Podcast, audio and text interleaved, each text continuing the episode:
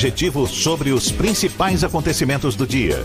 Um programa com a marca do Grupo A Tarde de Comunicação e do Bahia Notícias. Para botar tempero no começo da sua manhã. Isso é Bahia. Isso é Bahia. Apresentação: Jefferson Beltrão e Fernando Duarte. Isso é Bahia. Oferecimento: AutoSar de Veículos, seminovos com IPVA 2020 grátis. Shopping Bela Vista, segundo piso. Faça seus planos e programe sua obra, porque chegou a Renova Geral Ferreira Costa. Salve, salve, que maravilha! Bom dia! Seja bem-vindo, seja bem-vinda. Estamos começando mais um Isso é Bahia e vamos aos assuntos que são destaque nesta sexta-feira, 17 de janeiro de 2020. Governador Rui Costa sanciona gratificação para diretores e vices da rede estadual de ensino. Lavagem do Bonfim dá a largada para a corrida eleitoral, mas com desfalques. Unidade de saúde registra quase 100 atendimentos durante a festa. Prefeitura vai ter aplicativo para que a população solicite serviços de manutenção da cidade. Centro de Convenções Estadual vai ser no antigo Instituto de Cacau, no Comércio. Homem é preso em Sussuarana após reconhecimento facial. Ídolo do Bahia, Zé Carlos sofre acidente e é hospitalizado. Nome de Cleison aparece no boletim da CBF e já está apto a jogar pelo Bahia. Novo reforço, zagueiro Gabriel Furtado se apresenta ao Vitória. E hoje, sexta-feira, as dicas da Marcita são em dose dupla. São alguns dos assuntos que você acompanha a partir de agora no Isso é Bahia, um programa como sempre recheado de informação, com notícias, bate-papo e comentários para botar tempero no começo da sua manhã, junto comigo, todo apimentado. Eu só não sei se é pimenta malagueta, biquinho ou pimenta do reino, mas é o Fernando Duarte. Bom dia! Bom dia, Jefferson. Eu espero que seja uma pimenta bem ardida, porque esse é o meu papel aqui: apertar todo mundo e deixar todo mundo numa situação ligeiramente constrangedora. Mas bom dia para Paulo Roberto na operação, Rodrigo Tardio e Vanessa Correia na produção. E um bom dia mais que especial para quem está saindo de casa agora para trabalho, para quem está chegando agora de mais uma jornada de trabalho e para quem está tomando aquele cafezinho esperto que o cheiro tá batendo aqui. Aliás, o cheiro tá aqui, tá assim, olha a bacia de Paulo Roberto passando para quem está acompanhando a gente no YouTube. Muito bem-vindos a mais uma edição do Isso é Bahia. Bacia só para ele, né? Já reparou? Todo dia é assim. Olhe, você nos acompanha também pelas nossas redes sociais tem o nosso aplicativo pela internet no atardefm.com.br. Pode nos assistir pelo canal da Tarde FM no YouTube, também pelo portal A Tarde e, claro, participar, enviar suas mensagens pelos nossos canais de comunicação, Fernando. Pelo WhatsApp no 71993111010 e também pelo YouTube. Mande a sua mensagem e interaja conosco aqui no estúdio. Tudo isso e muito mais a partir de agora para você.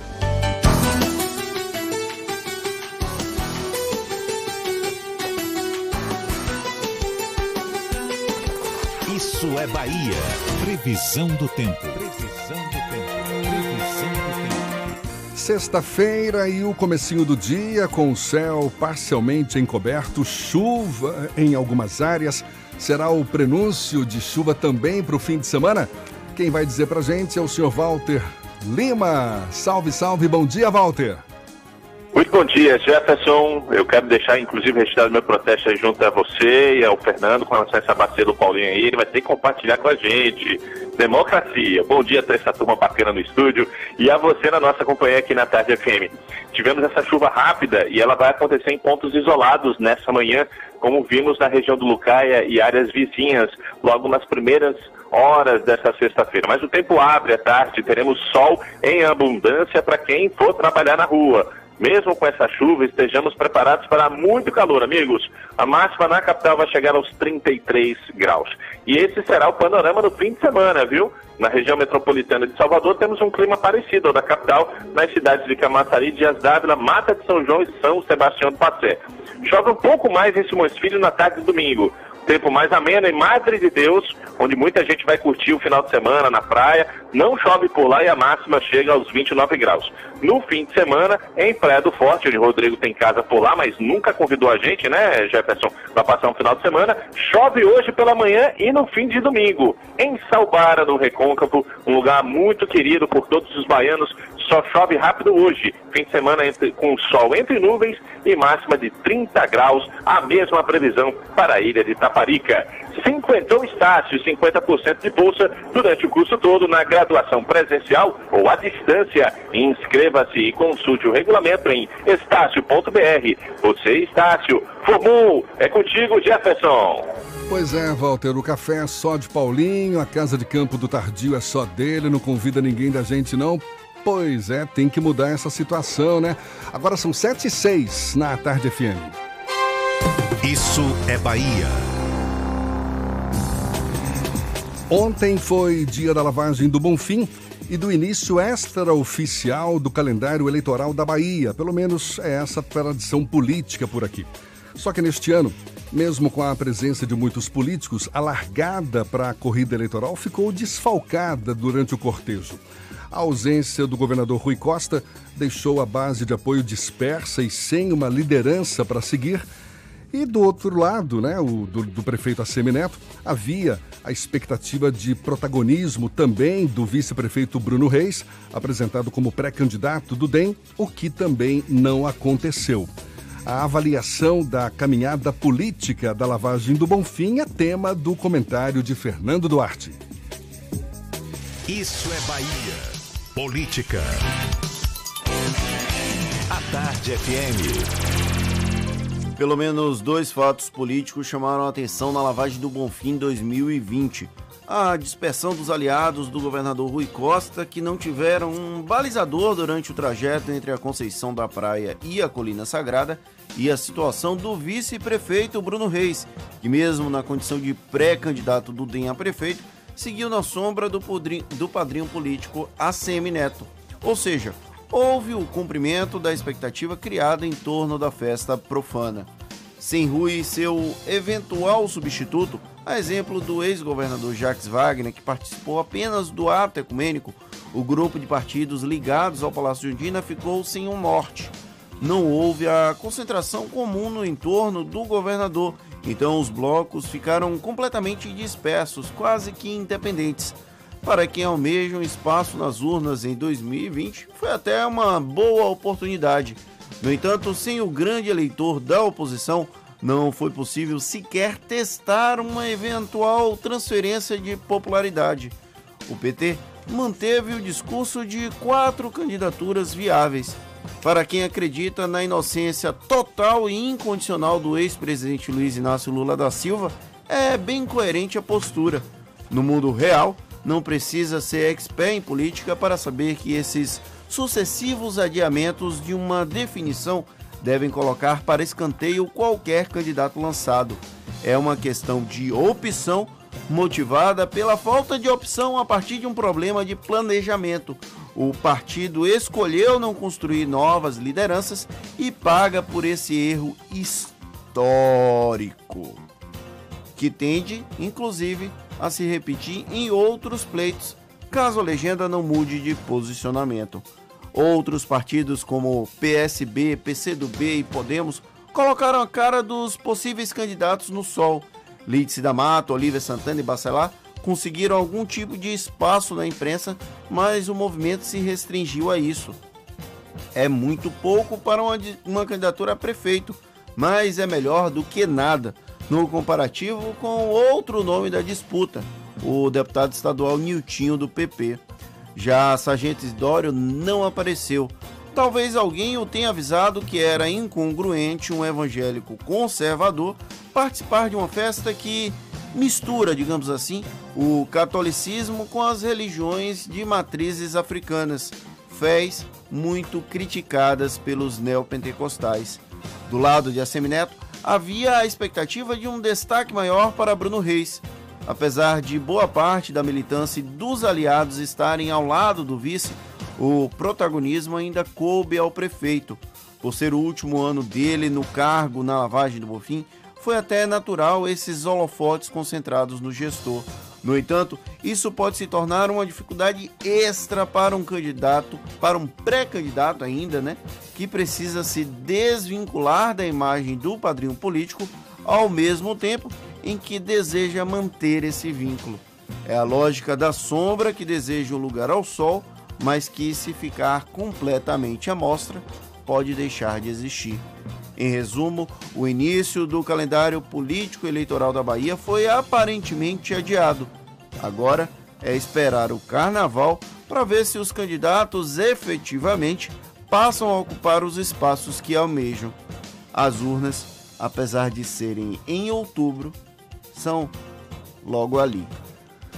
É uma grande chance que os candidatos, né, ou pré-candidatos, os políticos em geral, têm para medir a popularidade, mas, e em né, estamos num ano eleitoral, ou seja, para encarar como uma largada para a corrida eleitoral, desfalque é o que não, não faltou, não é? Foi bem tímido, pelo menos de destaques, a gente não teve nada que tenha chamado muito a atenção na cobertura política do Bonfim em 2020. Houve até uma ligeira troca de farpas. O prefeito Semineto criticou, por exemplo, o fechamento do Colégio Rodrigo Tavares, e aí a, o governo respondeu com o deputado estadual Robson Almeida. Teve uma provocação de João Leão, que teria dito que o Assemineto deveria ser candidato a deputado federal em 2022, ao invés de ser candidato ao governo coisas assim, mas muito pequenas e muito pontuais em relação ao, à expectativa que a imprensa, que o jornalismo político criou em torno da festa da lavagem do Senhor do Bonfim. Ainda em relação à lavagem, Fernando, das sete da manhã até o fim da tarde de ontem, o módulo assistencial à saúde, que ficava ali ao lado da Colina Sagrada, realizou cerca de 99 atendimentos durante a lavagem do Bonfim. A maioria das ocorrências foi de natureza clínica, associadas ao calor e desidratação, como dor de cabeça, enjoos e mal-estar. Também foram contabilizados episódios de traumas ortopédicos e procedimentos cirúrgicos de pequeno porte, imagina, em plena lavagem. E uma coisa que me chama a atenção é que não houve um número muito grande de problemas com álcool, porque a galera come uma água na lavagem do Senhor do Bonfim e não teve, pelo menos a Secretaria de Saúde não registrou um número muito alto. Estão ficando cada vez mais resistentes, então, né? Ou pelo menos estão moderando um pouco o consumo de bebidas bebidas alcoólicas. E na lavagem do Bonfim também teve novidade. O secretário de Cultura, o Fausto Franco, falou sobre o investimento feito por um grupo europeu para tentar viabilizar a construção do centro de convenções do estado ali na região do comércio o Fausto Franco ele se encontrou com o governador Rui Costa e esse grupo europeu para tratar do tema e o equipamento vai ficar no prédio onde funcionava o Instituto do Cacau e vai ter integração com a Bahia de Todos os Santos e o VLT. Lembra de Jadel Vieira Lima? Como esquecer Jadel Vieira Lima e aquela imagem dantesca das malas com 51 milhões de reais. Pois é, o presidente do Supremo, ministro Dias Toffoli, enviou para parecer da Procuradoria-Geral da República um pedido do ex-ministro e ex-deputado Gedel Vieira Lima para progredir do regime fechado para o semiaberto. A gente lembra, ele está preso desde setembro de 2017 e atualmente encontra-se num presídio aqui em Salvador. Jadel foi condenado em outubro do ano passado a 14 anos e 10 meses de prisão pelos crimes de lavagem de dinheiro e associação criminosa, no caso dos 51 milhões de reais encontrados num apartamento de Salvador. Lembrando que Jadel ainda não cumpre essa pena a qual ele foi condenado de 14 anos e 10 meses de prisão, ele ainda segue em prisão preventiva, já que não houve a publicação do acórdão dessa decisão do STF. Então, apesar de cumprir pena provisoriamente, ele já pode, já tem direito a pedir a progressão de regime, já que ele cumpriu um sexto da pena e tem todos os outros requisitos. É só porque é importante os nossos ouvintes saberem que apesar dele ter sido condenado, a pena que ele está cumprindo ainda é provisória. O que a gente não vê pelas mídias fora é imagens né, de Gedel, imagens mais atualizadas, mais recentes dele. Né? A última imagem dele foi quando ele desembarcou aqui, pra, aqui em Salvador para o presídio da Mata Escura, mas foi uma operação discreta, digamos assim. também circulou a notícia, a foto, não sei se você vai lembrar, da, da ficha dele quando ele deu entrada no sistema penitenciário estadual, mas foram os únicos registros que nós tivemos. Por enquanto, Gedel ainda não falou com a imprensa, por exemplo. Agora são 7h15 na Tarde FM.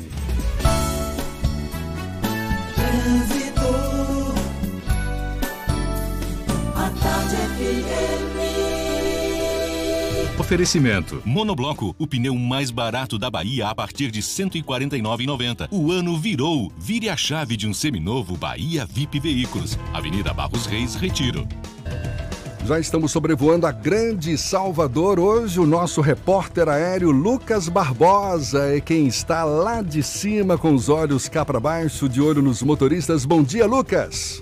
Olá, Jefferson, muito bom dia para você, para Fernando e para o 20 da Tarde FM. A gente está acompanhando o trânsito na BR-324. Por aqui, tudo tranquilo na região de Simões Filho, área do pedágio, região de Valério, por enquanto um pouquinho mais movimentada, mas sem engarrafamento. A gente traz informação para você que está nos ouvindo da região de Candeias. Você querendo sair da cidade, pegar a BR-324, deve pegar a BA-523 para evitar a BA-531, onde acontece um protesto que está atrapalhando os dois sentidos da via.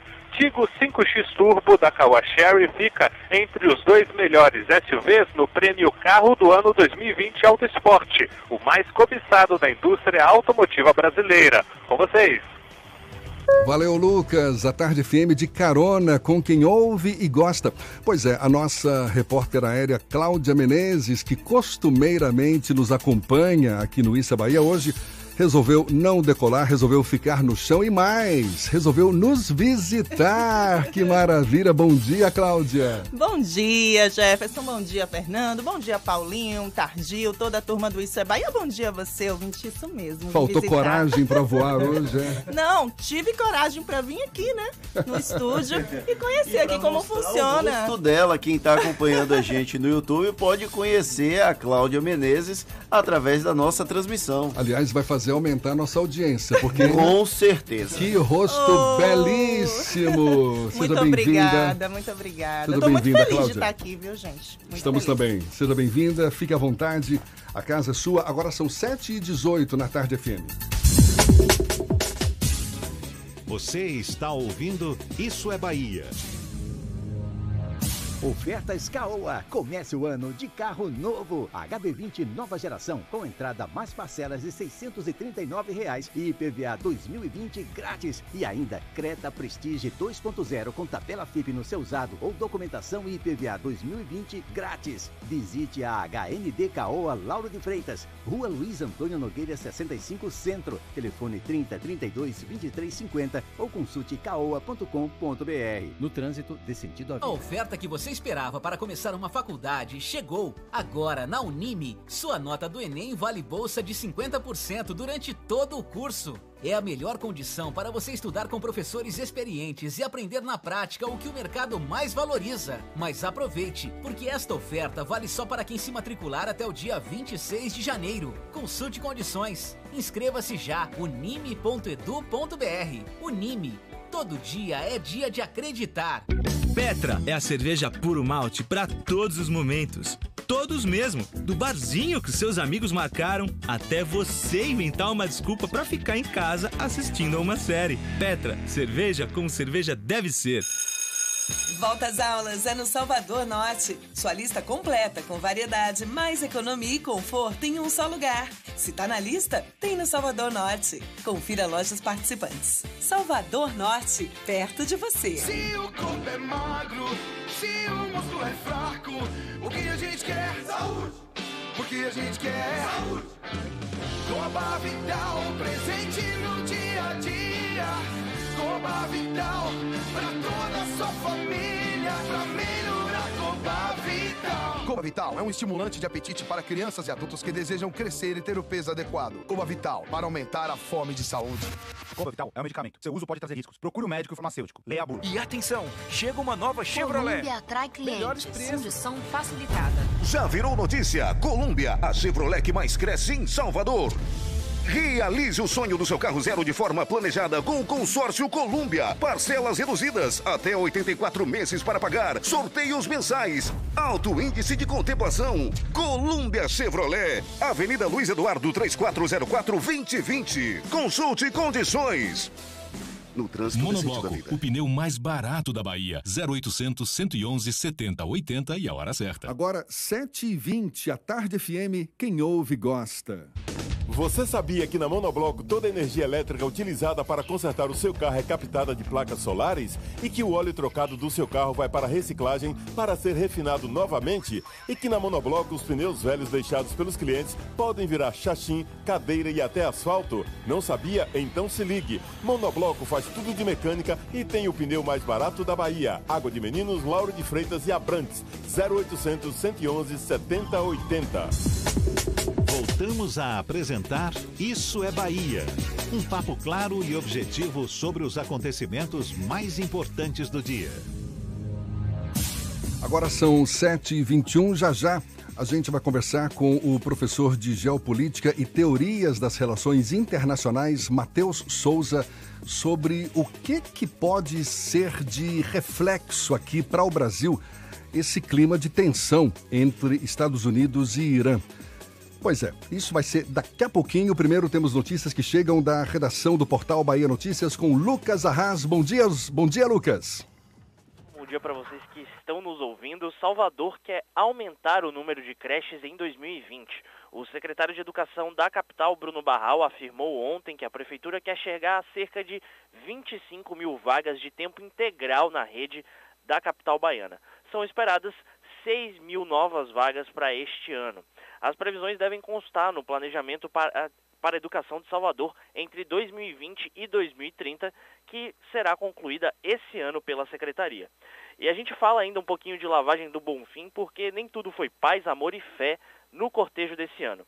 A chegada na Colina Sagrada, na chegada da Colina Sagrada, os fiéis ficaram incomodados com barras de proteção colocadas para cercar o adro da Igreja do Senhor do Bonfim. Essas, esse cerco acabou impedindo o acesso à escadaria da igreja. As pessoas, vendo a situação, entoaram gritos e chamaram a situação de palhaçada. Uma senhora de 65 anos chegou a passar mal no meio da multidão e precisou ser socorrida. Alguns minutos após o protesto, a proteção foi retirada e o público pôde ter acesso às escadarias e à famosa grade em que são as, amarradas as fitinhas do Senhor do Bonfim. Eu sou Lucas Arraes, direto da redação do Bahia Notícias, para o programa Isso é Bahia. É com vocês, Jefferson e Fernando. Valeu, Lucas. Muito obrigado. Agora são 7h22 e vamos falar agora de geopolítica, de relações internacionais. Todo mundo sabe que Estados Unidos e Irã aumentaram o clima de tensão desde o último dia 2 de janeiro, após aquele ataque americano que matou o general iraniano Qassem Soleimani, que, é o, que era o comandante da Guarda Revolucionária Islâmica do Irã. Mas esse litígio entre os dois países começou muito antes e desde 2017 se tornou mais grave após Donald Trump retirar os Estados Unidos do acordo nuclear de 2015. Para mergulhar mais nesse assunto e entender como esse conflito pode impactar no Brasil, a gente conversa agora com o professor de Geopolítica e Teorias das Relações Internacionais, Matheus Souza. Bom dia, seja bem-vindo, professor. Bom dia, Jefferson. Bom dia, Fernando. Muito obrigado por me receberem. Agradeço a Tarde FM, a Bahia Notícias também. Já parabenizo pela expansão da rede no interior do estado da Bahia e estou muito satisfeito de estar aqui com vocês e seus ouvintes para tentar um pouquinho nessa manhã contribuir para a compreensão desse, desse conflito. É um prazer revê-lo, inclusive a gente se encontra de vez em quando nas escolas aí, nas É feiras de profissão. Então estou muito feliz de estar aqui. Prazer todo nosso, muito obrigado também. Professor, até que ponto a gente deve se preocupar com esse clima de tensão entre Estados Unidos e Irã? Eu diria que um ponto de equilíbrio, porque nas redes a gente vê tanto de um lado as brincadeiras, mas também uma certa preocupação com a terceira guerra mundial, isso está num extremo. É, e do outro lado também a gente não pode dizer que ah, essa situação não é de interesse nem não vai impactar ou não possa impactar o Brasil e seus interesses. Então, é, eu acho que entre os dois é, extremos a gente tem que buscar a compreensão de que a situação, apesar de estar é, numa região mais distante de nosso, de nosso entorno político, geopolítico, estratégico, ela também tem impactos potenciais sobre a nossa economia, mas também sobre a nossa política externa. É, você citou agora a Terceira Guerra Mundial. Falou isso aí. É, existe esse risco a partir desse conflito entre Estados Unidos e Irã? Eu diria que é improvável. Por quê? Por conta das alianças que, são, que já estão estabelecidas entre esses países, especialmente o Irã e os Estados Unidos, por conta dos regimes internacionais que buscam e que, em, em grande medida, limitam essas possibilidades, especialmente a, a existência de, de, de, convenções que limitam isso, por conta das capacidades de dissuasão dos, dos países envolvidos e dos aliados, especialmente no que tange as questões nucleares, é, mas também por conta de outros interesses, é, como, por exemplo, os interesses comerciais que poderiam ser muito negativamente afetados com um conflito dessa proporção. O que não significa que não haja a possibilidade de algum tipo de conflito, ainda que não seja um conflito direto entre tropas iranianas e tropas estadunidenses. Né? É, a gente tem observado é, é, que o Irã, em resposta ao que aconteceu, ao, ao assassinato do, do, do Soleimani, é, lançou mísseis sobre bases americanas no, no Iraque. É, isso é uma resposta dura, militar, dura, mas é, ao mesmo tempo a gente entende que não há essa, essa, essa grande possibilidade de um enfrentamento direto entre os países. Além disso, tem as questões ah, domésticas, tanto do Irã quanto ah, dos Estados Unidos. Os dois eh, governos estão enfrentando é, processos complexos internamente. Né? No Irã a gente percebe que, especialmente agora depois da, do, do, governo iraniano ter assumido que houve o abatimento do, do, né, do, do, avião da Boeing por parte de um erro interno. O avião da, da Ucrânia, não é isso? Isso. A população, a população foi às ruas, né, protestando contra o governo. Por outro lado, nos Estados Unidos, Uh, o impeachment já foi encaminhado, o impeachment ao presidente Trump já foi encaminhado ao Senado. Então também tem questões políticas domésticas internas que é, alguns consideram que podem dificultar essa escalada de um conflito direto entre ambos os atores, o que não significa é, que, ah, como se diz na literatura, né, conflitos ou guerras por procuração possam ocorrer, já que o Irã, por exemplo, é acusado de é, apoiar organismos, é, organizações é, consideradas terroristas pelos Estados Unidos em ações em outros, em outros países. Então, Antes de eu passar a bola para Fernando, deixa eu só emendar claro. mais uma pergunta. A questão nuclear. Os Estados Unidos se retiraram do acordo de 2015. O Irã é apontado aí como um país que está enriquecendo lá o urânio, sabe-se lá se para desenvolvimento de armas nucleares ou não. Tem a Coreia do Norte também, que a gente nunca sabe direito o que está acontecendo por lá. Está sob controle essas possíveis armas nucleares aqui no, no, no, planeta? Existe um regime internacional de contenção né, dos, da, da, da proliferação nuclear, né, especialmente representado pelo Tratado de Não Proliferação Nuclear, que foi assinado em 1968. O Irã é signatário desse tratado desde aquela época, a época governado pelo, pelo Shah Reza Pahlavi, que foi é, alçado ao poder é, com apoio dos Estados Unidos né, e depois foi é, retirado do poder pela Revolução Iraniana de 79. O Ayatollah, Ayatollah Khomeini, né? Exatamente, né? exatamente. Então, é, o Irã é, aderiu a esse regime internacional, essas normas internacionais de não proliferação nuclear. No entanto, como a gente vem observando, é, especialmente a partir é, da percepção do regime dos ayatollahs de que para a segurança nacional era fundamental uh, ter esse ativo militar, esse ativo nuclear, é, esse discurso passa a, a ocorrer. Com a, a, a atual é, crise, já tivemos declarações do governo iraniano de que é, vai voltar a enriquecer o urânio e esse enriquecimento pode ter um desdobramento, inclusive na construção de armamentos nucleares. Né? É, a Europa também está envolvida, está preocupada com, com isso. É, outros estados da região também estão preocupados com isso. É, o Irã tem o apoio é, é, também de outros atores de peso, como a própria Rússia, inclusive uma das usinas há alguns anos foi, foi de Busher foi construída com o apoio dos russos. Então a gente tem um, um arranjo geopolítico aí interessante. A gente tem que acompanhar para ver quais são os desdobramentos. É, há dificuldades para que o Irã atinja essa tecnologia, sim. Há, há um desinteresse por parte de grande é, é, maioria da comunidade internacional de que ele atinja essa, consiga essa tecnologia.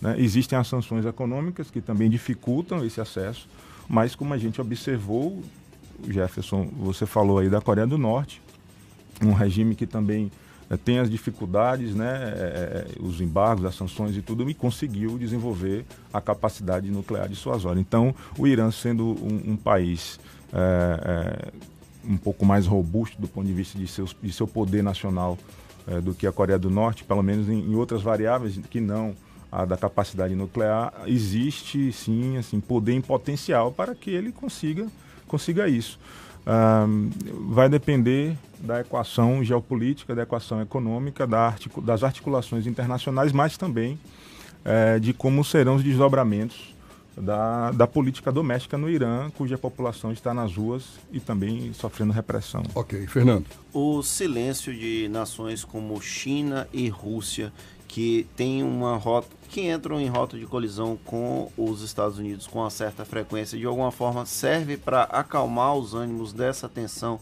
ali entre Irã e Estados Unidos? Eles estão quietinhos até agora. Eles estão né? quietinhos até agora. É, eu, eu diria que, que é possível essa interpretação sim, Fernando. O interesse. É, tem uma, uma, máxima nas relações internacionais que diz o seguinte: é, não existe inimizade eterna nem amizade eterna. O que existem são interesses eternos. Então, Rússia e China, como tradicionalmente é, todos os países no jogo das relações internacionais, estão buscando seus interesses. A China não tem interesse numa escalada de conflito é, seja pelo fato de que isso poderá atrapalhar seu comércio na região. Né? A China é, praticamente é, se articula com todos os países, vende é, para todos os países. por outro lado, também não é interesse nem, nem da China nem da Rússia a, a nuclearização de, de, um outro país. Né? Assim, apesar da cooperação existir, há um, há, um, certo limite. Né? A gente lá na universidade teve a oportunidade, por exemplo, de receber em 2017 uh, o embaixador da Coreia do Norte para fazer um, uma palestra e também assim, ser questionado sobre a política externa norte-coreana. E uma das coisas que ele falou foi que, é, para desgosto do, do governo, é, quando os norte-coreanos buscaram desenvolvimento do seu programa nuclear, eles não tiveram o apoio da China, que contou com o apoio da Coreia do Norte quando dessa, dessa sua busca. Né? Então, existe a cooperação, existe o interesse, obviamente que Rússia e China entendem como o Irã como uh, um agente, como um ator que dificulta a presença dos Estados Unidos na região, o que também é de interesse deles, inclusive o da Rússia, que busca a projeção de, de poder também naquela área, buscando recuperar a influência que tinha é, outrora como União Soviética, a partir de mercado inclusive, mas existe um limite entre essa, essa, essa é, satisfação pelo desenvolvimento do Irã e, e sua colocação enquanto um, um, um ator que dificulte a, a, presença dos Estados Unidos na região e, de um outro lado, é, potencializar o surgimento de uma nova potência, de uma nova potência nuclear. Então, é, eu entendo que esse, que esse silêncio pode ser, sim, um posicionamento que é, prioritariamente atende os interesses de ambos. É, durante o, a escalada de tensão, principalmente após a, a morte do general, o Qassim Soleimani, o, os analistas, principalmente os mais próximos da visão norte-americana, falam de uma estratégia política do próprio Donald Trump de fazer um conflito no ano eleitoral que de alguma forma ajuda no processo de reeleição. Ele que tem é, vivido uma situação que não é tão, digamos, confortável. Tem o processo de impeachment é, circulando no Congresso Nacional, que não deve avançar no Senado, mas que de qualquer forma arranha a imagem do presidente norte-americano. Tem fundamento essa análise de que é uma quase que uma tradição do presidente norte-americano quando ele tenta a reeleição ou no ano eleitoral ele tenta de alguma forma entrar numa guerra para sair mais fortalecido? Eu vou pedir para o professor Matheus Souza segurar a resposta para já já. A gente conversa com o professor de Geopolítica e Teorias das Relações Internacionais, Matheus Souza sobre possíveis consequências desse clima de tensão entre Estados Unidos e Irã. Portanto, a gente retoma o papo já já, agora 25 para as 8 na tarde FM.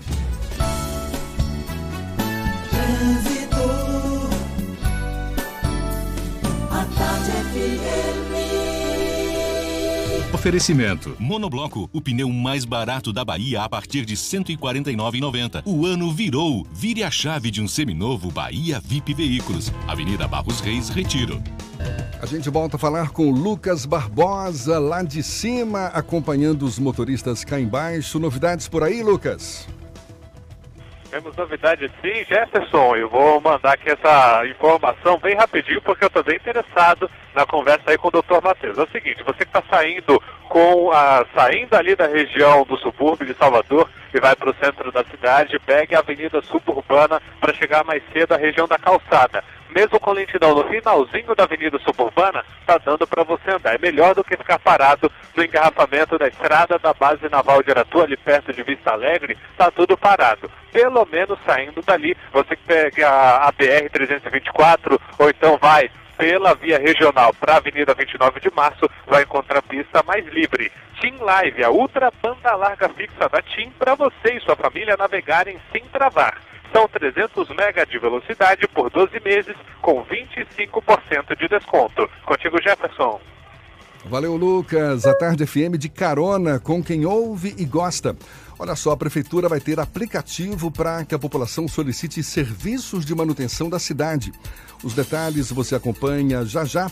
Tem também as dicas da Marcita e a retomada do papo com o professor de Geopolítica e Teorias das Relações Internacionais, Matheus Souza. Agora, 22 para as 8 na tarde FM. Você está ouvindo Isso é Bahia. Vem pra Cresalto. Vem pra Cresalto. Na Cresalto é 100% de chance de você sair de carro novo. Cronos Drive 1.3 com central multimídia por 54.990 com seu usado na troca. E você ainda ganha todas as vantagens do Clube Cresalto. E mais todo o estoque de seminovos com preço imbatível. Taxa de 0,89 e transferência grátis. Cresalto é Fiat. E Fiat é na Cresalto. Bonocô e Lauro de Freitas. No trânsito de sentido à vida. A oferta que você esperava para começar uma faculdade chegou. Agora, na Unime, sua nota do Enem vale bolsa de 50% durante todo o curso. É a melhor condição para você estudar com professores experientes e aprender na prática o que o mercado mais valoriza. Mas aproveite, porque esta oferta vale só para quem se matricular até o dia 26 de janeiro. Consulte condições. Inscreva-se já unime.edu.br. Unime. Todo dia é dia de acreditar.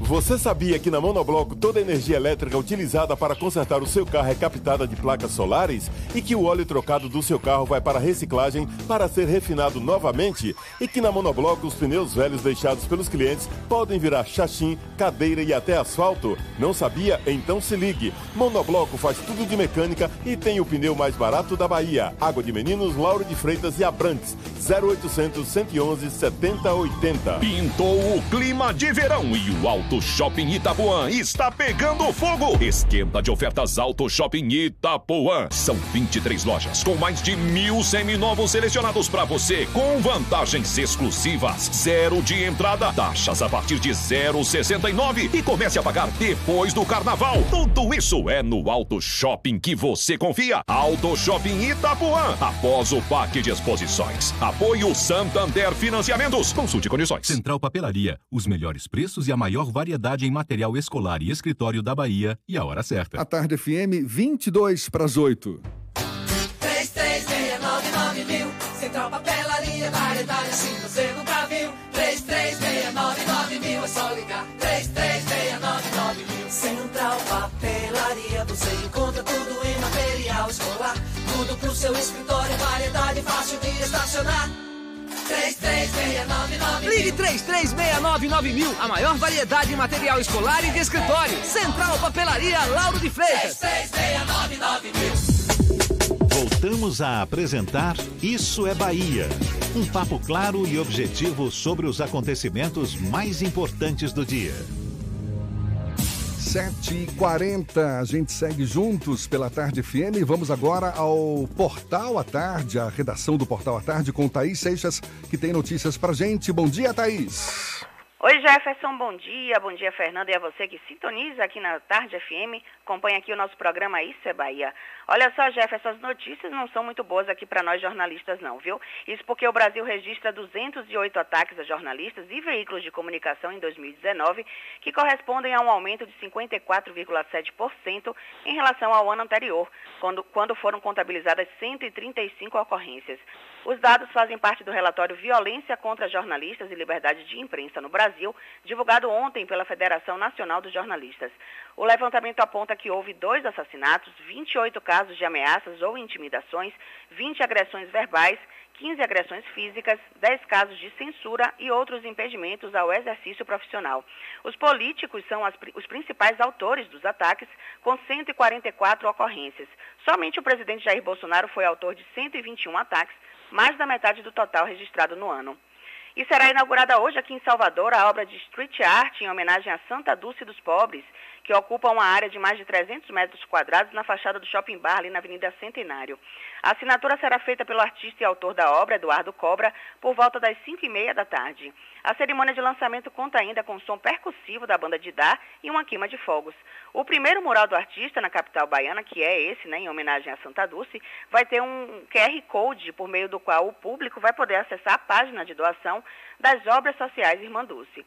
É a arte aí unida à solidariedade, né? Essas e outras notícias estão aqui no portal atarde, atarde.com.br. Volto com você, Jefferson. Valeu, Thaís. Muito obrigado. Hoje, sexta-feira, fim de semana, batendo na porta. Opções para se divertir não faltam. Chegando o primeiro tempo das dicas dela. Shows, dança, teatro, música, diversão. Ouça agora as dicas da Marcita com Márcia Moreira. Olá, vamos às dicas para esta sexta-feira. Hoje tem um reencontro para celebrar a música e a amizade. Rony Jorge, Edson Rosa, Sérgio Kopinski e Maurício Pedrão voltam a subir juntos no palco para fazer um show inédito da banda Rony Jorge e os Ladrões de Bicicleta. O quarteto combina elementos da música popular brasileira, principalmente samba ao rock, com arranjos bem cuidados e melodias cativantes. Hoje, às 8 da noite, no Comos Estúdio Bar no Rio Vermelho, ingressos a 20 reais. Que tal curtir uma das mais belas vozes da cena musical baiana num dos bairros mais charmosos de Salvador? A premiada intérprete e compositora Cláudia Cunha, quem se apresenta hoje no projeto Arte no Pascoal, que traz uma série de shows em homenagem às mulheres. Cláudia Cunha vai apresentar o espetáculo Solar, onde se debruça sobre a obra de Gal Costa. Hoje, às 8 da noite, na Cruz do Pascoal, na Rua Direita do Santo Antônio, e é gratuito. Grande destaque da música nacional do momento, baiano Baco Exu do Blues é a atração deste sábado do projeto Concha Negra. O rapper apresenta o show Baco na Concha, que tem no repertório músicas como Queima Minha Pele e Flamingo. Amanhã, às seis e meia da noite, na Concha Acústica do Teatro Castro Alves, ingressos a 40 e 20 reais. Daqui a pouco eu volto com mais dicas para o fim de semana. Isso é Bahia. Apresentação: Jefferson Beltrão e Fernando Duarte. A Tarde FM. Quem ouve, gosta. Muito bem, hoje o papo é internacional. A gente vai retomar a conversa com o professor de Geopolítica e Teorias das Relações Internacionais da Unijorge, Matheus Souza. Estamos falando sobre as possíveis consequências desse clima de tensão entre Estados Unidos e Irã. Uma pergunta ficou no ar, Fernando. Eu perguntei sobre a análise de que o presidente dos Estados Unidos, Donald Trump, precisa de uma guerra no ano eleitoral como uma espécie de tradição no processo eleitoral norte-americano. O presidente entra numa guerra para sair mais forte e vencer nas urnas. O que é um contrassenso isso, né? Mas dentro da sociedade americana faz um pouco Vamos de deixar o sentido. professor Mas, analisar. Por favor, professor. Fernanda, é uma excelente pergunta e é bem possível sim. A história, inclusive a história recente dos Estados Unidos mostra essa, vamos dizer, coincidência, inclusive com uma peculiar- peculiaridade um pouco maior. A gente, se a gente observar a, a história dos impeachments nos, nos Estados Unidos, a gente vai se lembrar que durante o processo contra o ex-presidente Bill Clinton, quando do, do escândalo com, com a Mônica Levinsky e tudo mais, durante o processo também houve essa coincidência de um conflito né, é, ali junto com, com o processo e acabou que o Senado, à época, é, inocentou, livrou o, o Bill Clinton dessa, dessa acusação de, de, de abuso de poder e outros elementos. Inclusive, abuso de poder também é um dos pontos que está aí colocado é, no processo de impeachment do Trump. Então, é, sim, é, essa é uma análise que pode sim ser feita. Há é, é, fatos históricos da política externa dos Estados Unidos que é, se, se alinham, que corroboram, que estão em consonância com, com essa perspectiva, mas também essa semana eu vi informação de que esse, a, a, é, esse, é, essa missão de, de, de é, tirar o, o general Soleimani né, da, é, do contexto, de assassiná-lo, de retirá-lo, de matá-lo, já essa decisão já havia sido tomada pelo Trump há uns sete meses.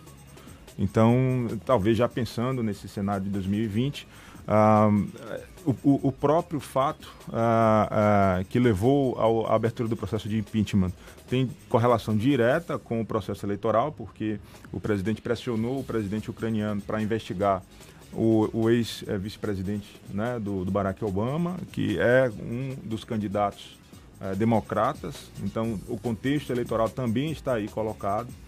Então, sim, é possível que a partir da existência de um inimigo externo ou ah, da, da, da, assim, da retirada de uma figura né, como Soleimani, que é vista como.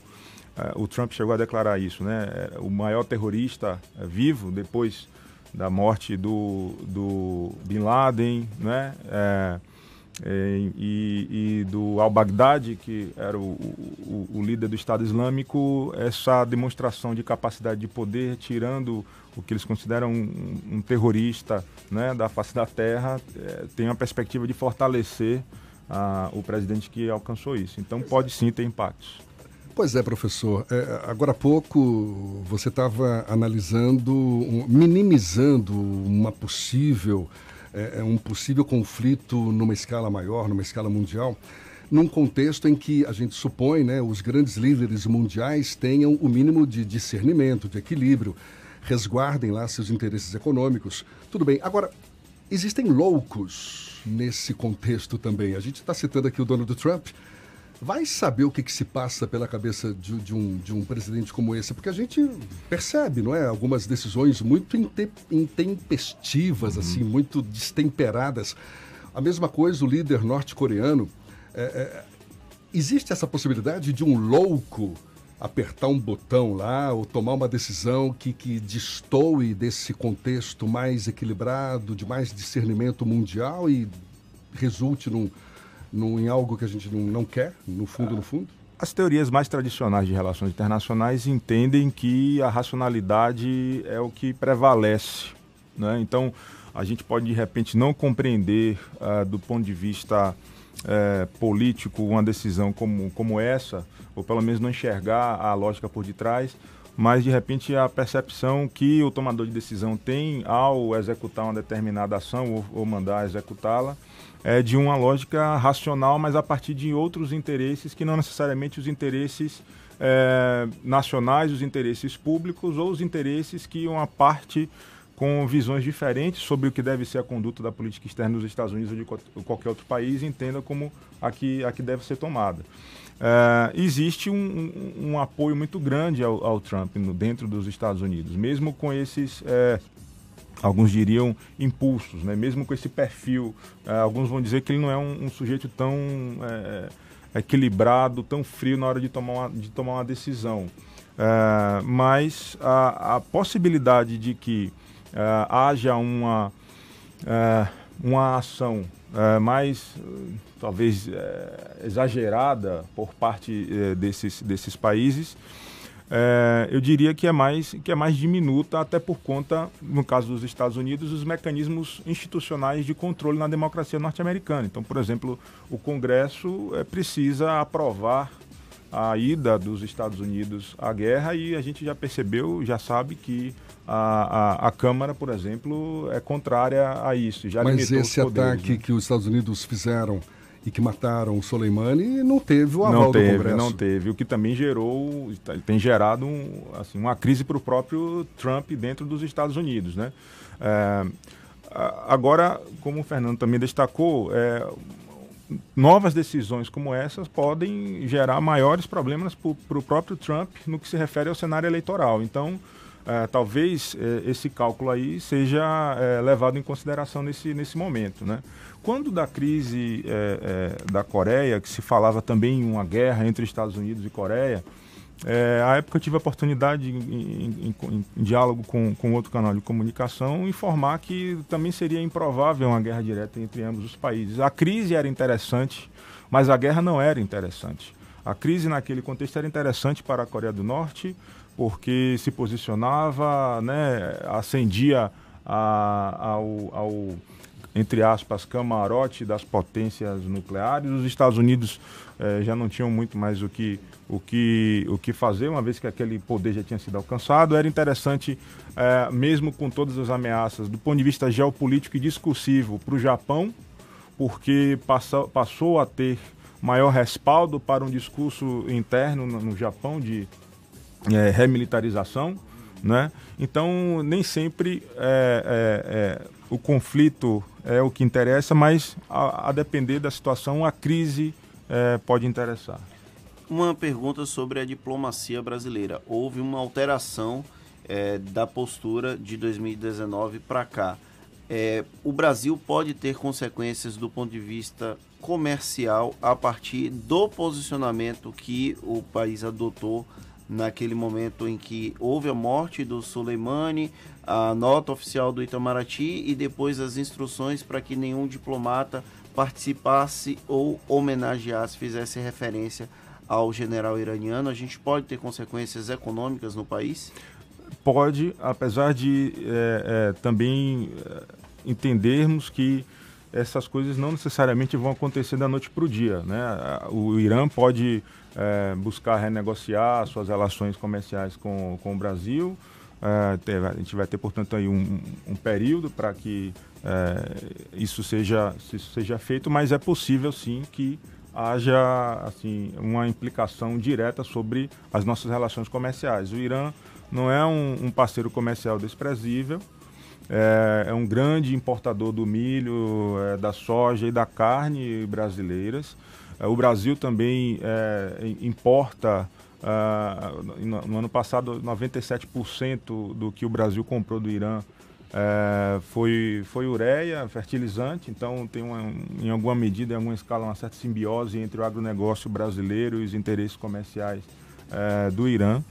Então, esse impacto é possível e, pelo caráter dos produtos, inclusive um impacto possível, potencial sobre a economia baiana, já que a gente também produz soja, também produz milho, apesar de nos últimos dois anos, salvo engano, a gente não ter é, é, mantido relações comerciais diretas é, de exportação com o Irã, mas está aí no mapa também. Então, isso é uma possibilidade. Por outro lado, a gente não pode deixar de considerar as relações comerciais com os Estados Unidos, que são um grande parceiro, não só da Bahia, mas também do Brasil. É um grande quebra-cabeça. É um grande quebra-cabeça e, se, e a gente nem entrou nas questões da política internacional, de inteligência e de segurança. Se a gente ficar só na área comercial, já é muita complexidade para as relações e para a política externa brasileira. Professor Matheus Souza, professor de Geopolítica e Teorias das Relações Internacionais da Unijorge, muito obrigado pelos seus esclarecimentos, pela atenção dada aos nossos ouvintes e um bom dia.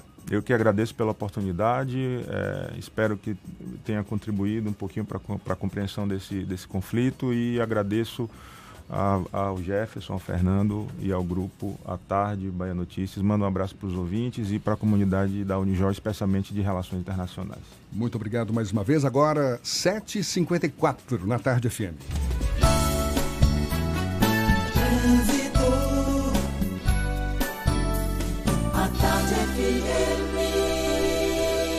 Oferecimento. Monobloco, o pneu mais barato da Bahia a partir de R$ 149,90. O ano virou. Vire a chave de um seminovo Bahia VIP Veículos. Avenida Barros Reis, Retiro.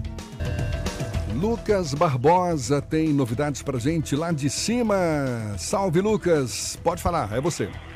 Pode deixar, Jefferson. A gente continua acompanhando a manifestação da BA 531 ali na Estrada da Cascalheira. Os manifestantes estão fechando o trânsito, principalmente no sentido Camaçari. Então, quem sai agora da Estrada do Coco e precisa ir para Camaçari, pode utilizar a Via Atlântica. Você vai ter que percorrer a Estrada do Coco um pouco mais de tempo no sentido litoral norte e depois pegar a Via Atlântica para alcançar Camaçari sem perder tempo ali na manifestação. Atenção também agora, você que sai de Salvador e está indo para Lauro de Freitas, o viaduto da estação aeroporto do metrô está com trânsito bem lento nesse momento. Trecho congestionado, você pode entrar no bambuzal do aeroporto e depois pegar o viaduto das locadoras. Maidei Santa Isabel, mais que um check-up, um programa de saúde personalizado. Marque o seu, 2203-8100. Contigo, Jefferson. Valeu, Lucas. A Tarde FM de carona com quem ouve e gosta. O presidente da Fundação Gregório de Matos, Fernando Guerreiro, anunciou ontem que o espaço Boca de Brasa de Cajazeiras vai ser inaugurado ainda neste mês, ao lado da nova sede da Prefeitura Bairro da região.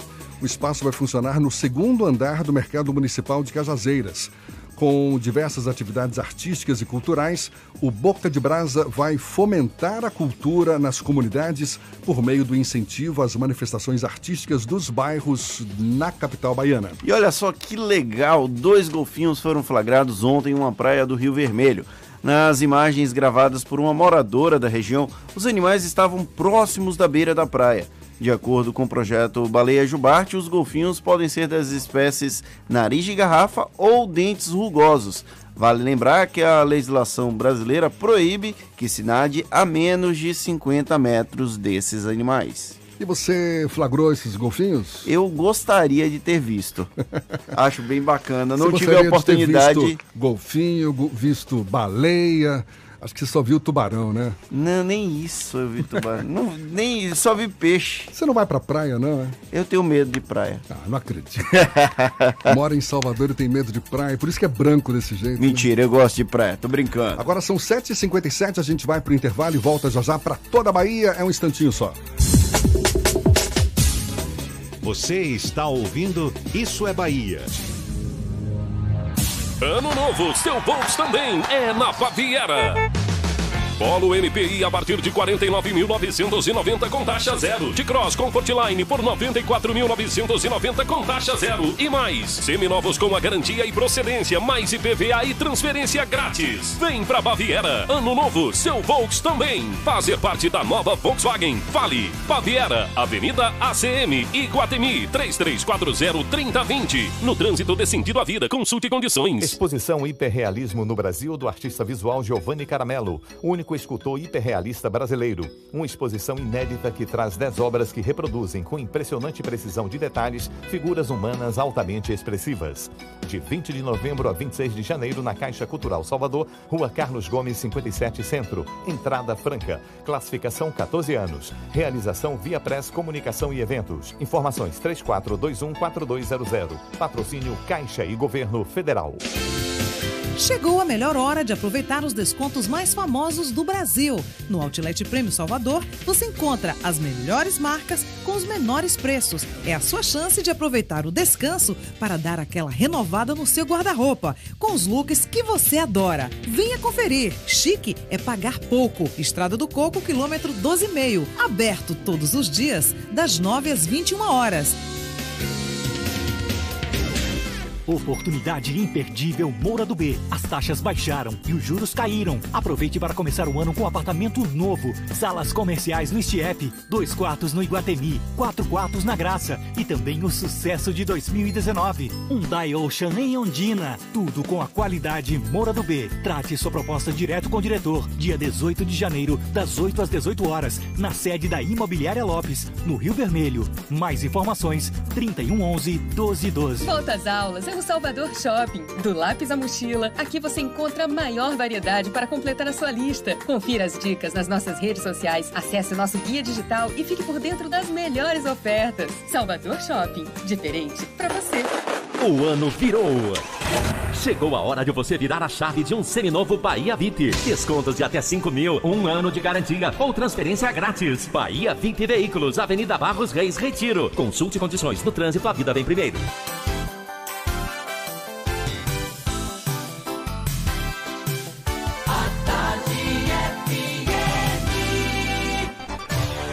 Atenção, emissoras afiliadas à Tarde FM.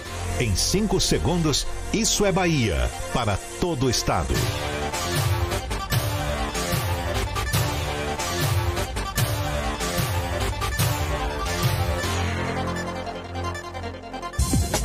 No ar, isso é Bahia. Informação com a marca do Grupo A Tarde e do Bahia Notícias.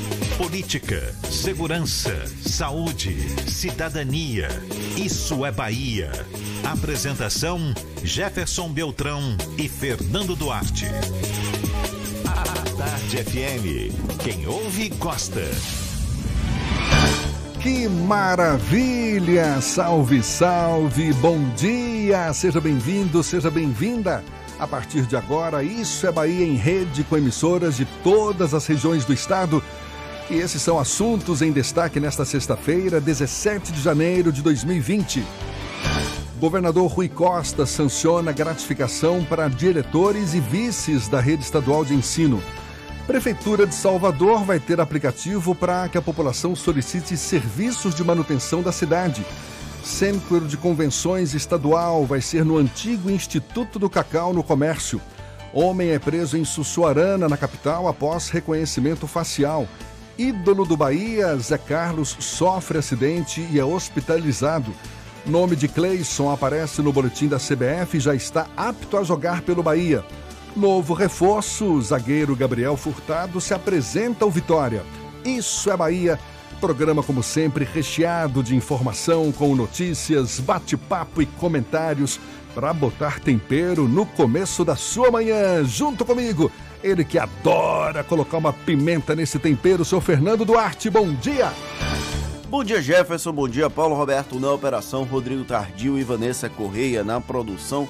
E um bom dia mais que especial para as nossas queridas emissoras parceiras e afiliadas. A Serrana Líder FM de Jacobina, Baiana FM de Itaberaba, 93 FM de Jequié, Interativa FM de Itabuna, Ativa FM de Eunápolis, Cultura FM de Paulo Afonso, Líder FM de Irecê, Cidade FM de Luiz Eduardo Magalhães, Itapuí FM de Tororó, Eldorado FM de Teixeira de Freitas e RB Líder FM de Rui Barbosa. Sejam todos muito bem-vindos a mais uma edição do Isso é Bahia. A gente lembra, você nos acompanha também pelas nossas redes sociais, pelo nosso aplicativo, tem a internet no atardefm.com.br. Além de nos ouvir, e nós aqui pode nos assistir pelo canal da Tarde FM no YouTube também pelo portal à tarde e, claro, por favor, marcar sua presença. Temos os nossos canais de comunicação, Fernando. Você pode mandar sua mensagem pelo WhatsApp no 71993111010 e também interagir conosco pelo YouTube. Mande a sua mensagem, ela vai chegar aqui no estúdio do Isso é Bahia. Tá combinado então? Tudo isso e muito mais a partir de agora para você.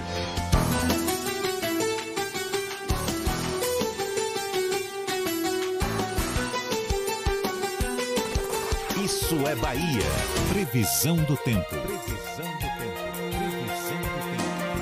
Muita gente saiu de casa hoje olhando para cima, céu parcialmente encoberto, chuva em algumas áreas, mas parece que o sol vai prevalecer depois ao longo do dia.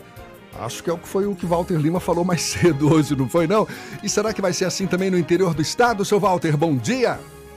Muito bom dia, Jefferson. Bom dia para você, Jefferson. Bom dia para o nosso Paulinho, nosso Fernando, Rodrigo, a Vanessa, enfim, todo mundo do estúdio e a você em todo o estado, na nossa companhia aqui. A gente vai fazer esse panorama. Realmente, em algumas localidades vai chover, mas eu vou explicar direitinho aqui agora para você que está na nossa companhia. Vamos primeiro em Rui Barbosa, na Chapada Diamantina, onde você que mora aí na região deve se preparar para um fim de semana de muito sol, com temperaturas elevadas. Não há previsão de chuva nesses próximos dias, tá? A máxima chega aos 33 graus na tarde de sábado. Prepare aí as roupas leves, protetor solar, muita água para você se hidratar e encarar esse calor aí na região da Chapada Diamantina. Saindo dessa bela região da Bahia, vamos para outra igualmente linda, o extremo sul, onde temos a Costa do Descobrimento e a Costa das Baleias. Nossa turma em Teixeira de Freitas, em municípios vizinhos, só há previsão de chuva apenas para o finalzinho do domingo. Até lá, sol com algumas nuvens e máxima chegando hoje aos 35 graus. Novo Corolla GLI 2020 automático à vista por 99.990. Imperdível. Consulte condições do trânsito dê sentido à vida. Volto contigo, Jefferson. Valeu, Walter. Muito obrigado. Agora, 8 e 5 na Tarde FM. Isso é Bahia. O secretário de Cultura do Ministério da Cidadania, Roberto Alvim, publicou um vídeo para apresentar o Prêmio Nacional das Artes na madrugada desta sexta-feira. Quanto a isso, nenhum problema. A grande questão foram as referências diretas e indiretas ao ministro da propaganda da Alemanha nazista, Joseph Goebbels. Mesmo que seja uma estratégia de cortina de fumaça, o caso terá grande repercussão ao longo do dia e é tema do comentário político de Fernando Duarte. Isso é Bahia. Política. A Tarde FM. Muita gente custava acreditar que integrantes do governo do presidente Jair Bolsonaro tinham inspiração no modelo nazi-fascista de Adolf Hitler na Alemanha, apesar das inúmeras referências. Não há mais dúvidas que estamos em meio a uma jaula de loucos que não escondem sua predileção pela estética e pelo conteúdo pregado pelo ditador alemão. Na madrugada desta sexta-feira, a situação ficou explícita. O secretário especial de Cultura, Roberto Alvim, não apenas copiou a estética do fascismo da Alemanha, como copiou parte do discurso do ministro da propaganda nazista, Joseph Goebbels sem qualquer constrangimento ou qualquer receio de parecer apologia ao sistema de governo responsável por um dos maiores genocídios da história moderna do mundo. Ele falou. Agora eu vou começar com a fala de Goebbels. isso aí foi na década de 1930, ministro da propaganda de Adolf Hitler. Abre aspas. A arte alemã da próxima década será heróica será ferreamente romântica, será objetiva e livre de sentimentalismo, será nacional com grande patos e igualmente imperativo e vinculante, ou então não será nada.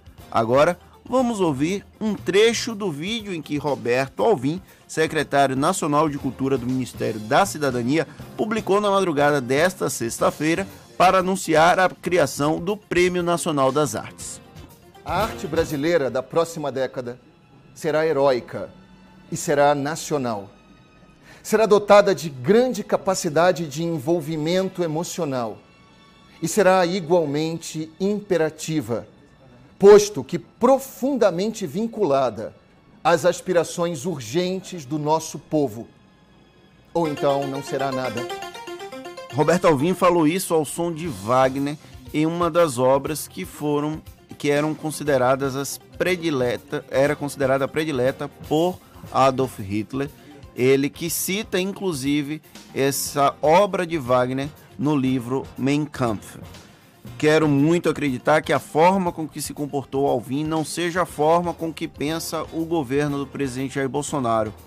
Quero muito estar enganado sobre o absurdo que é uma figura do alto escalão de um governo eleito democraticamente, fazendo referência, fazendo menção direta ao nazifascismo alemão. Há algum tempo nós convivemos com essa lógica da mentira repetida mil vezes que se transforma em verdade. Estratégia, inclusive, que nunca foi exclusiva do governo atual. Só que antes havia constrangimento em fazer referências diretas ao ministro da propaganda Joseph Goebbels. Roberto Alvim tem que ser execrado publicamente por ter cometido um crime. Apologia ao nazismo é crime em todo mundo e aqui não deve ser diferente.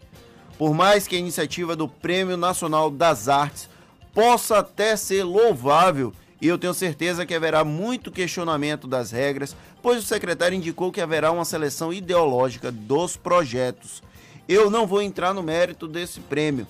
Eu quero entrar apenas no mérito do absurdo que é fazer referências diretas ao nazismo. Não dá, não dá, não dá. Nós não podemos passar plano para uma situação tão abjeta quanto essa. O nazismo e as consequências dele não podem ser esquecidas. Fingir que não há crime nisso é um absurdo.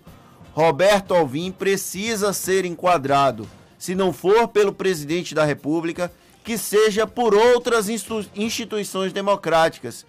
Mas isso é um problema, porque a democracia talvez não pareça ser algo que faça parte do dia a dia desse governo brasileiro. O homem está apimentado hoje. Tenha medo, tenha medo. Aliás, deixa eu te perguntar uma coisa, Fernando. Está circulando aí pelas redes sociais uma série de fotos suas se contorcendo todo. Isso durante o nosso papo com Sara Jane. Ontem, o que, que foi que aconteceu? Você estava com pimenta no corpo? É? Na verdade, você começou relatando que é, teve uma conversa com Sarajane, recebeu Sarajane em 1985 na Rádio Manchete. E aí, nesse momento, eu conversava com o Aldair e com o pessoal que faz a transmissão ao vivo e falava: meu Deus, eu não tinha nem nascido ainda. E aí eu comecei a rir.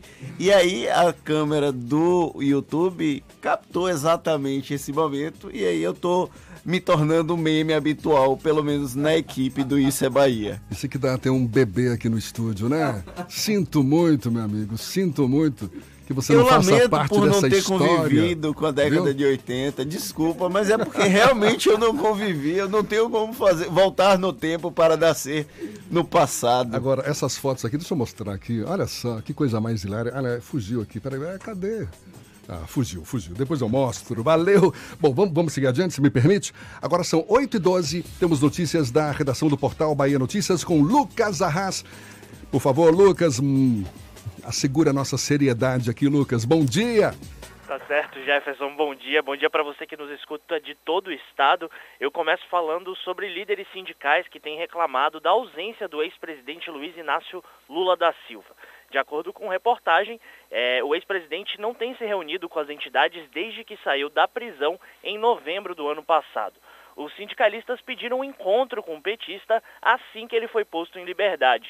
É, o coordenador da Força Sindical, João Carlos Gonçalves, diz que Lula só tem mantido diálogos com a Central Única dos Trabalhadores, a CUT, e isso tem incomodado as demais entidades. E um assunto triste aqui no interior do estado, uma mulher morreu após ser espancada dentro da própria casa no município de Lauro de Freitas nessa quarta-feira. O suspeito do crime é o companheiro dela, preso em flagrante.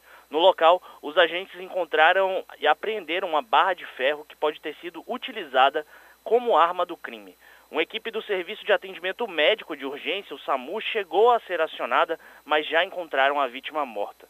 A gente lembra que o número de mulheres mortas vítimas de violência cresceu 32% no ano passado.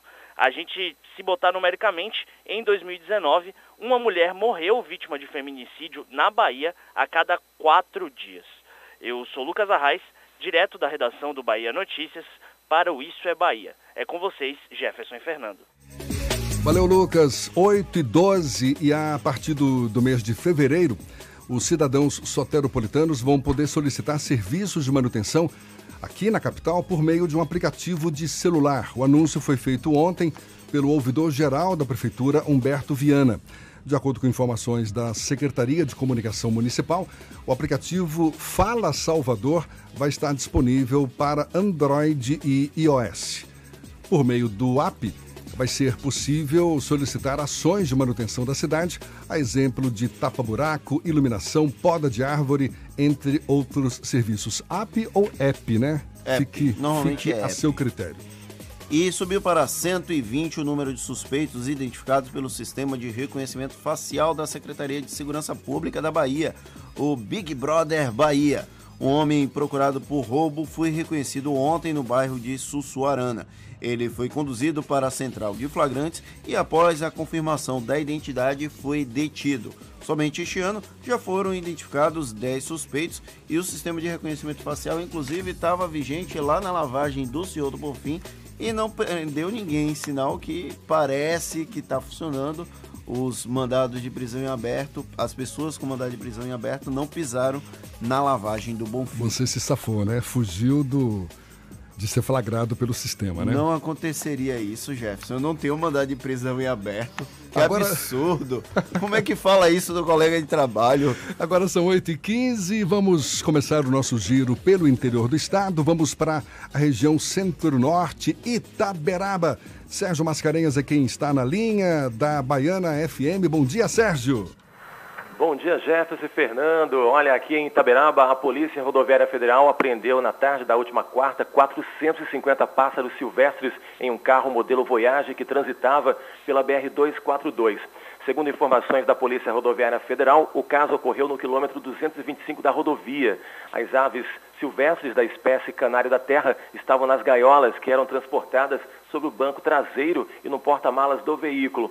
O motorista assumiu a responsabilidade pelo transporte dos animais e disse não possuir autorização do órgão ambiental para a criação e nem a guia de transporte. Ele informou ainda que grande parte dos animais seria entregue na cidade pernambucana de Cruzeiro do Nordeste e que receberia um mil reais pelo transporte. Disse ainda que pretendia comercializar a outra parte das aves e que cada exemplar seria vendido por 20 reais.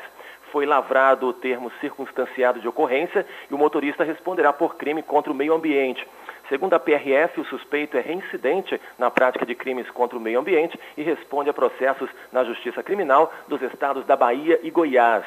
Os pássaros foram encaminhados aos cuidados da Secretaria do Meio Ambiente de Itaberaba para serem reabilitados e soltos novamente. Aqui da redação da Baiana FM, eu sou Sérgio Mascarenhas para o Isso é Bahia. Bom final de semana. Jefferson Fernando, um abraço. Valeu, Sérgio. Muito obrigado. Abraço para você também. Atenção, diretores e vice-diretores de escolas da rede estadual de ensino. O governador Rui Costa sancionou a gratificação para diretores e vice-diretores da rede estadual de ensino. Gratificação aprovada na última quarta-feira pela Assembleia Legislativa da Bahia.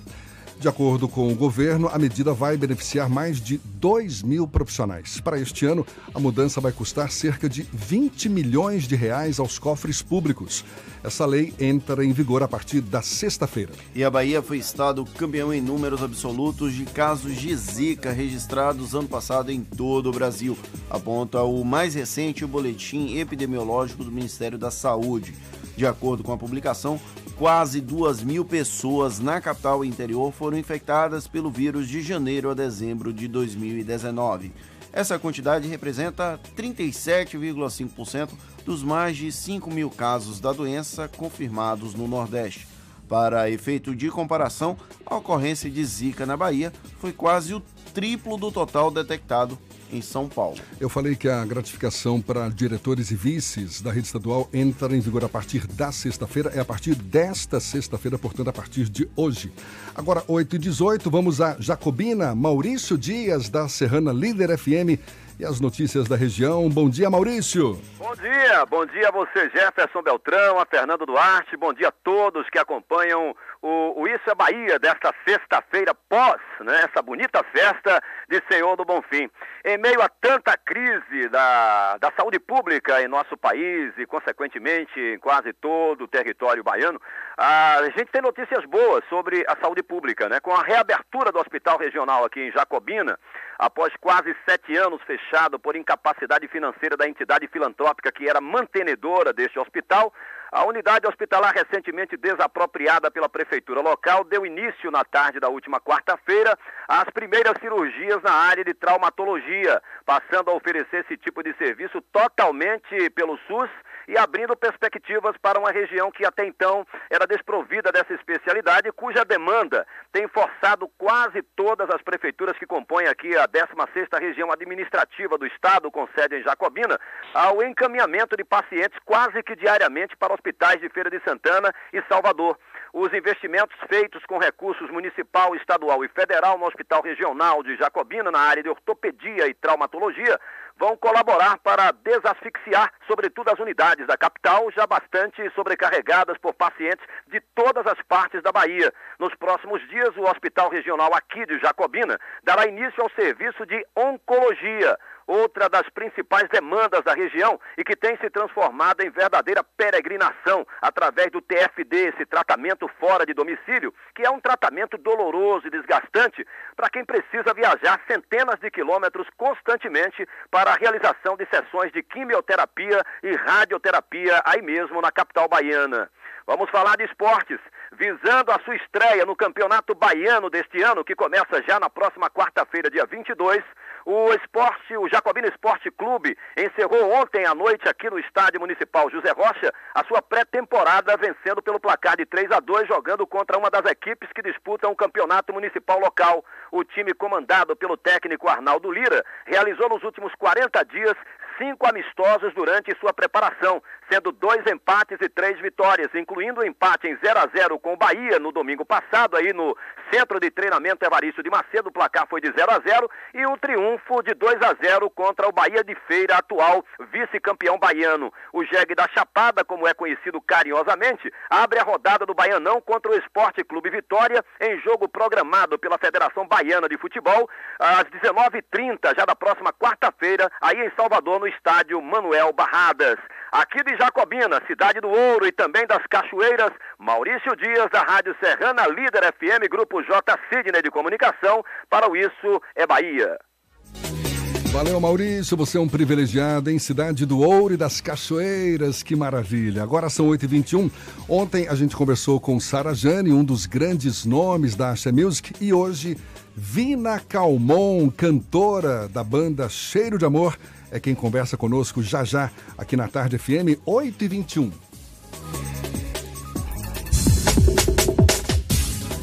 Você está ouvindo Isso é Bahia. Volta às aulas é no Salvador Norte. Sua lista completa com variedade, mais economia e conforto em um só lugar. Se tá na lista, tem no Salvador Norte. Confira lojas participantes. Salvador Norte, perto de você. Vem pra Cresalto. Vem pra Cresalto. Na Cresalto é 100% de chance de você sair de carro novo. Tem Mobilike completo por 37.990 ou entrada de 11.438 e 60 parcelas de 599. E mais, todo o estoque de seminovos com preço imbatível. Taxa de 0,89 e transferência grátis. Cresalto é Fiat. E Fiat é na Cresalto. Bonocô e Lauro de Freitas. No trânsito de sentido à vida. Bela Bowling, o boliche do Shopping Bela Vista. Venha se divertir. Aberto de domingo a domingo e a hora certa. Está pensando em um dia de diversão incrível? Então venha para o Bela Bowling, o boliche do Shopping Bela Vista. É o maior espaço de diversão com boliche de Salvador. Temos pacotes para você fazer a sua festa de aniversário ou confraternização. E de segunda a sexta, a hora de pista para seis pessoas com uma porção de batata frita sai por apenas R$ 49,90. Os sapatos são à parte. Consulte condições, traga a sua turma e aproveite. Bela Bowling, o boliche do Shopping Bela Vista, o maior espaço de diversão com boliche de Salvador. Hora certa, Bela Bowling, na tarde FM, 8h22.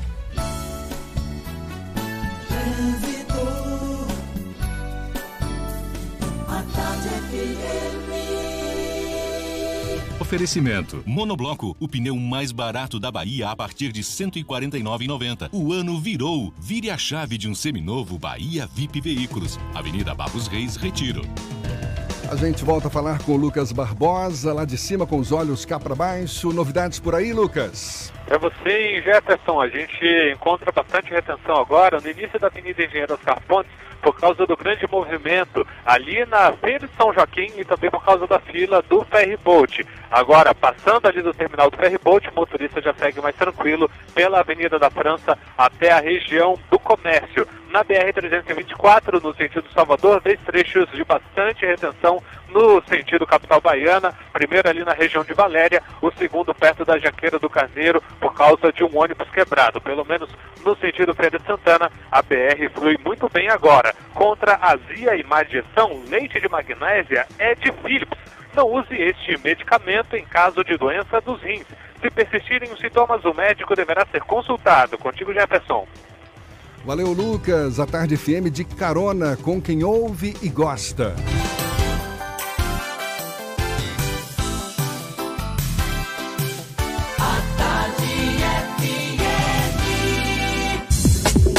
Voltamos a apresentar Isso é Bahia. Um papo claro e objetivo sobre os acontecimentos mais importantes do dia. Agora, 8h25, Chamar Você.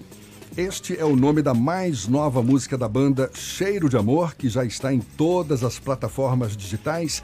Irreverente e cheia de balanço, a música é candidata a um dos grandes destaques do carnaval deste ano.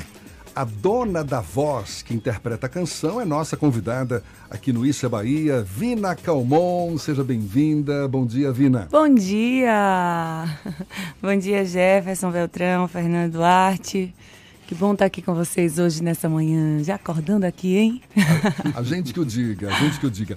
Essa música é uma grande aposta sua mesmo, sua e da banda nossa, Cheiro de Amor, é, né? Nossa. Para o carnaval. É, e também o clipe, né, que foi lançado essa semana, gravado Isso. num dos vagões do metrô, é, lançado esta semana. Lançado essa semana, na segunda-feira, na última segunda-feira, nós lançamos o clipe, né? Que tá lindo, viu, gente? Por sinal. Não sei se vocês já chegaram a ver, mas tá bem bonito mesmo. Quem não viu, pode ir lá dar uma conferida no YouTube. Já é, tá disponível lá. E nas, em todas as plataformas digitais também. Você pode ir lá baixar também nossa música Chamar Você. O clipe tá ótimo, a produção do Whindersson Silva, não é isso? Isso. E como é? A, a composição é do Tennyson Del Rey. É de Tennyson. que é uma das, um dos grandes compositores do, do Axé Music. Como é que você está se preparando para esse carnaval, Vina? Então, a gente já, esse período a gente já entra no clima do carnaval, né? É uma, uma preparação é, que todo ano acontece, essa prévia, né? É, são os, os cuidados é, aos mínimos detalhes com tudo, né? É com a parte musical, com a, com a parte artística, é, é, com a saúde, enfim, é uma mistura de tudo, né? Porque eu acho que é, carnaval é esse conjunto mesmo. Tudo precisa estar bem alinhado para podermos fazer um carnaval excelente, né? Experiência com carnaval você tem. Tenho já, graças a Deus, né? Graças ao cheiro de amor também. Você está no cheiro desde 2015. É uma das bandas que, né, certamente uma das grandes bandas que, que representam a, a, a Bahia, especialmente no, no, no Axé Music e tal. Qual é a avaliação que você faz des, dessa sua história ao longo desses anos à frente do cheiro? Olha só, é, são cinco anos de, de aprendizado. É, primeiro que estar tá à frente da banda Cheiro de Amor é uma grande responsabilidade, né? Levar, levar adiante uma história de que agora vai completar no Carnaval 40 anos, onde passaram grandes cantoras e essa responsabilidade existe, é, mas ao mesmo tempo assim foi muito gostoso, prazeroso é, né? Foi não, porque eu ainda tô aqui, né, meu amor? Pelo amor de Deus. oh. então, é prazeroso, é gostoso, porque é, um, é uma história que eu já ouvia, né? Eu, eu cresci ouvindo Cheiro de Amor. Então faz parte da minha vida. Então, é, nesses cinco anos, nessa história, nesse tempo todo que eu estou aqui, é, eu aprendi muita coisa, eu amadureço a cada dia, eu sou muito grata ao Cheiro de Amor. Foi algo premeditado? Eu vou um dia cantar no Cheiro de Amor ou foi meio que de repente? Rapaz, assim, eu, eu sempre almejei muito estar aqui na Bahia cantando. Você é pernambucana, Eu sou é? pernambucana, né? Eu, eu, eu, nasci em Pernambuco, cresci aqui na Bahia, no interior da Bahia, em Sobradinho. Uhum. E a minha infância toda foi lá. Mas, mas assim, a oportunidade de morar mesmo em Salvador e cantar axé, axé mesmo, axézão, assim, já foi já foi bem depois, né? Então, assim, eu sempre almejei muito isso, eu sempre quis muito, porque eu sempre fui muito fã das, da, das musas baianas, da música baiana, é, do axé, enfim. E aí a oportunidade veio e eu agarrei. É... Pronto, é isso. Eu esqueci o que eu ia dizer. Olha, tem que ser sincera, né, minha gente? A gente tem que ser sincera. Então vai, Fernanda emenda aí, vai. Nina, ontem a gente recebeu aqui a cantora Sara Jane e a gente falava sobre um, um momento em que se revisita a história do axé. Ah, tem muitos fãs já novinhos que não conviveram com o nascimento do Axé Music. Você é uma pessoa bem jovem, e... não conviveu também com o nascimento do Axé Music. Isso. É, como lidar com esse momento que a Axé Music, que esse estilo musical passa a ter um gás novo depois de quase 30, mais de 30 Não, anos de história. 30, é. Eu ia falar quase 40 anos, mas é um pouco exagerado. Você é novinho, você não sabe. Mais de 30 anos. Lá do início do, dos meados dos anos 80 para cá. Isso. Então, como é que você observa esse novo momento da Axé Music? Então, assim, esse novo momento da G Music, nós temos uma, uma leva aí muito bacana de, de artistas, de cantores. A música baiana, ela é as pessoas falam, ah, a música baiana tá assim, tá assado. Todo estilo musical passa por suas dificuldades, né? É, isso é fato. O Brasil tem passado por isso, na é verdade. Mas, mas assim, nós temos grandes artistas, nós temos grandes compositores, é, no, nós temos é, muito, muitos artistas rep representando muito bem a nossa música baiana. Então, eu acho que que esse momento assim está sendo de uma grande crescente, de uma renovação. E isso vai, isso vem, vai, vai crescendo mesmo, aumentando na verdade a cada, a cada momento.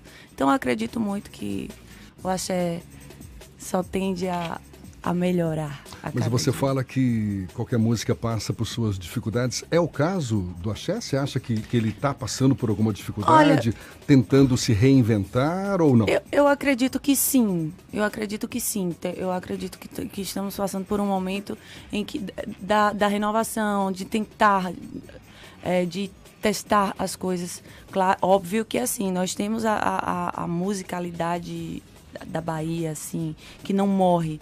Mas, assim, nós vimos aí que todo mundo está procurando se reinventar. Né? Eu acredito que estamos. Cheiro de Amor está tentando se reinventar? Nós estamos também. Nós o estamos. que, que tem de diferente hoje? No, a gente vem tentando. Olha só. É, por exemplo, de quando eu estou no Cheiro de Amor, eu fiz algumas coisas diferentes. Porque se você parar para prestar atenção na discografia do Cheiro, é, o Cheiro, o Cheiro to, já gravou de tudo um pouco, né? Já gravou de tudo um pouco. E, e nesse período em que eu tô aqui à frente da banda, a gente já gravou bachata, a gente já gravou. É, já gravou.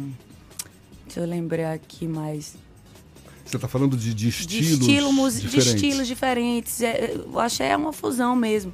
Mas a gente dá aquela misturada, vai tentando, sempre com a batida, com, com a, a percussiva, sempre com a percussão. É música baiana, né? Não deixa de ser, né? Música feita na Bahia, música baiana, mas a gente tenta colocar elementos novos, entendeu? Essa música, por exemplo, essa música que chamar você, Chama você, temos elementos da, da, é, da música eletrônica, entendeu? Então essa mistura assim é muito bacana. Isso é, em meu ponto de vista, tentar se renovar, entendeu? É um buscando sempre se atualizar. E por que, que você acha que. Errando e acertando. Claro, né? claro. É assim que acontece, porque a gente vai tentando, a gente arrisca aqui, arrisca ali, às vezes pensam, mas sempre tentando, sempre buscando o melhor. A intenção, com certeza, gente, é a melhor possível. Entendeu? Para todo mundo, para os fãs, para todo mundo. Óbvio que a gente erra, mas é sempre buscando o melhor. E se o axé enfrenta dificuldades, por que, que você acha que ele passa por dificuldades? Ah, N motivos. É, existem, existem coisas que, que, que podem ser resolvidas e outras é, depende muito, muito de cada um, depende muito de cada artista, depende muito de cada empresário. E, e eu acho que assim, se, se quisermos mesmo de verdade, eu acho que conseguimos. Né? Mas Cê, acho que vocês estão conseguindo entender mais ou menos. Ah, se você fosse mais claro. Não, mas eu prefiro. Eu, eu sou tão política, assim, eu não gosto muito de me. Eu prefiro não me posicionar em, em, em certas coisas para não, não criar Você acha que eh, não existe o mesmo apoio que existia anos atrás em relação à produção do axé hoje em dia? Eu acho que não é apoio. O momento mesmo também, né, por outros estilos está hoje um pouco mais em evidência. É... E eu acho que um pouquinho mais de, de união. Eu acho que a gente precisa estar um pouco mais juntos, né, ah, né? Todos. Interessante. Eu tive a oportunidade de conversar com o Tennyson Del Rey recentemente. Ele falava disso. Ele falava da, da falta de união entre os artistas que, que produzem o Axé Music e que seria fundamental para a preservação dessa, desse fenômeno que é o Axé sim, Music e que continua forte, né? Forte, com certeza, porque a gente tem... ainda tem uma força, claro que tem. Certeza, tem muita força e para termos a força que merecemos, precisamos, eu acho, em meu ponto de vista, única e exclusivamente da união, nos ajudar, tá sempre buscando o melhor e pensando no próximo, no coleguinha. Eu quero ver o meu coleguinha crescer. Isso serve para os empresários, isso serve para os compositores, para os artistas, né?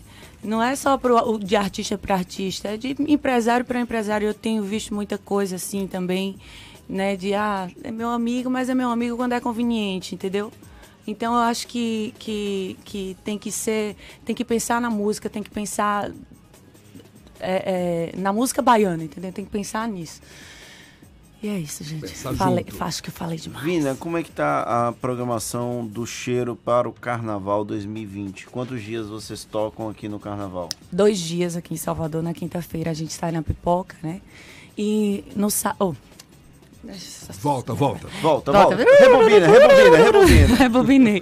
Quinta-feira na, na pipoca e sexta-feira depois de alguns anos sem sair, o bloco Cheiro volta, graças a Deus, para comemorarmos os 40 anos de Cheiro de Amor. Vai ter Mortalha, que o Cheiro saiu de Mortalha recentemente, tem um ou dois assim, carnavais, né? Foi assim, o, o é, foi o Cheiro híbrido. Né? O cheiro híbrido, que é, a gente vem relembrando os, os grandes momentos da música baiana e né, que o cheiro de amor faz parte dessa história linda e inclusive com seus com, seu, com, com as fantasias e tal. Aí é, recentemente nós fizemos o cheiro híbrido com mortalhas, né? Fernando hum. Duarte sabe que é mortalha, que bom. Tá vendo aí? mas eu não ano... usei mortalha, mas, mas, eu sei o que é. Mas esse ano não vai ser com mortalha, viu, gente? Vai ser um abadazinho bem moderninho. É. Você falou dois dias no Carnaval de Salvador e nos demais dias fora? Fora. Onde? É, nós temos é, Aracaju, Petrolina, Cajazeiras, Barreiras, Cajazeiras na Paraíba? Eu, eu, só sei que no dia de Cajazeiras tem mais duas cidades. No dia de Petrolina é Aracaju e Petrolina. Depois é o que mais? Barreiras. E os outros, mas tem pelo menos uns 10 aí. E uns 10 shows. Como é a preparação para essa maratona de carnaval? É, você falou, né, que tem que ter uma é, meu saúde. irmão, segura na mão de Deus e vai. Não, não tem nenhum cuidado Pelo especial. amor de Deus. Dá, olha, gente, tem sim. Tem sim. Vale ressaltar que o cuidado é importante. Os cuidados são importantíssimos, né? É, cuidar da voz, em primeiríssimo lugar, porque se não tiver voz, não tem nada. Você me fez lembrar nos cursos de oratória que eu falo, olha, se você fica não, vai baixar uma inspiração divina na hora e vai dar um show, nem sempre oh, é o que acontece, né? Tem que, claro, se preparar, fazer tem, o dever de casa, porque sim. senão. Tem, tem sim, tem que se dedicar, tem que se disciplinar, é, cuidar mesmo da voz, né? E cuidar da saúde. A saúde física no geral, ela é, é, muito importante. Eu preciso estar muito bem condicionada para poder aguentar esse pique todo, né? É, então, uma boa alimentação, É, eu tenho que estar bem mentalmente, gente. Então não encham a minha paciência. Viu meu empresa, meus empresários lindos que eu amo? E os jornalistas Eu amo chatos que você. ficam, ficam Não. fazendo perguntas chatas. E os fãs? Eles Ah, enchem o saco? Não, de jeito nenhum. Ah, isso aí. Não, de verdade, de coração. Eu tenho- não tenho o que reclamar dos meus fãs. Eles são muito queridos, são carinhosos. Eu acho que é, é, um, é sempre aconchegante tê-los Você comigo. canta profissionalmente desde os 16 anos, não é isso? Ó, eu- Agora, desde os 10, Desde- já, já gosta de cantar? Como é, como é que É, foi tudo não, isso aí? Desde os 10 anos eu canto é, na noite mesmo, porque minha mãe foi casada com um, um rapaz que ele tinha. Minha mãe foi casada há 17 anos com uma pessoa que não, que, que não era meu. Que, que não era meu pai, né? E aí ele tinha uma banda. E eu comecei a cantar nessa bandinha dele com 10 anos. Mas Isso ainda em Pernambuco? isso em Sobradinho. Sobradinho, Ah, em já aqui Sobradinho. na Bahia. Certo, certo. Já aqui na Bahia. E essa bandinha era uma bandinha. é, é, o, o estilo musical era eclético. Então eu cantava de tudo um pouco. A chamada banda baile. Banda toca baile, e toca tudo. Então eu aprendi bastante lá também. É, E aí, quando foi com 16 anos, foi que eu ganhei o mundo. A música foi me levando por todos os lugares que eu passei, que eu cantei outros estilos também, mas tudo a música foi me levando, né, Você gente? cantava o quê antes? Eu cantei, já cantei é, nessa bandinha baile, cantei forró também. Já cantei forró. Engraçado que eu cantava forró, aí o dono da banda que eu cantava, todo carnaval. Ou seja, gente, eu trabalho, passei não sei quantos anos, eu nunca passava Réveillon com família, porque eu já trabalhava desde nova, né? Então, Réveillon, todas as datas comemorativas, eu sempre estava trabalhando. E aí chegava o carnaval, já que eu cantava no São João todo o ano inteiro, cantando e tal, e chegava no carnaval e disse, "Oxe, eu vou é curtir o carnaval. Meu, meu empresário, venha minha filha, bora cantar no carnaval. Botava pra eu cantar no carnaval na outra banda dele. Vocês acreditam? E eu amava, porque eu sempre gostei mesmo de cantar. Cantar é o que me revigora, é o que me alimenta, a música é o que me alimenta. Então, assim, eu nunca reclamei, eu sempre amei. De verdade, assim, tá, tá cantando o ano inteiro. Então, é, foi isso. O axé mesmo apareceu na O tua vida axé quando? mesmo veio já depois do, do- dessa fase do forró. Aí eu, eu passei uns quatro anos no forró. Aí foi que eu vim pro axé. Que eu recebi uma proposta para cantar aqui, um projeto aqui em Salvador. Passei um ano analisando essa proposta para entender o que era, se eram pessoas responsáveis, se esses empresários. para entender a veracidade da coisa, né? E aí acabou que realmente era tudo bacana e eu passei, é, vim para cá, entrei, é, montaram um projeto para mim chamado A Xerife, é uma banda chamada A Xerife de Axé, né? E a xerife, porque diziam que, que é porque eu era uma mulher grande, a xerife, que, né? Aquele Ó, negócio xerife, todo, tenha a xeri- respeito, xerife, né? E axé. e aí deu aquele duplo sentido. E aí eu passei na xerife cinco anos e da banda xerife eu vim pra cá. E já tô cinco anos na Cheiro de Amor. E a tua experiência internacional? Minha experiência internacional tem algumas, mas só a passeio mesmo. Acho que eu fiz um show só fora. Fui na África. Na África. Foi. Um aniversário que eu fiz, que a gente foi, foi fazer lá. Mas só. Maravilha. Vina Calmon tá com essa música aí, Chamar Você. A gente está ouvindo aí. Dá... Sobe som, sobe som.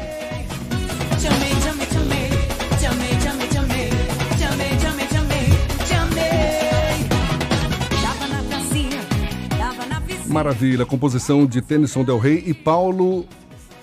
Paulo Vascon. Vascon. Vascon, não é, isso? Paulo Vascon. Vina, muito obrigado. Sucesso para você nesse carnaval. Dois dias, quinta e sexta-feira, não é Quinta e isso? sexta-feira aqui em Quinta na pipoca e sexta-feira com Bloco, bloco. cheiro. Cheiro Na de Barra? amor. Na Barra. Os dois dias. Muita saúde, muita energia, muito sucesso, muito brilho. Obrigada, gente. Agora e sempre para você. E muito obrigado por esse bate-papo conosco aqui. Eu que agradeço. Muito obrigada. Feliz carnaval a todos, né, gente? Então, Que valeu. O carnaval já tá chegando, pode ser que a gente não se encontre. Valeu, Vina. Muito obrigado mais uma vez. Agora, 17 para as 9 na tarde FM. Você está ouvindo Isso é Bahia. Vem pra Cresalto, vem pra Cresalto.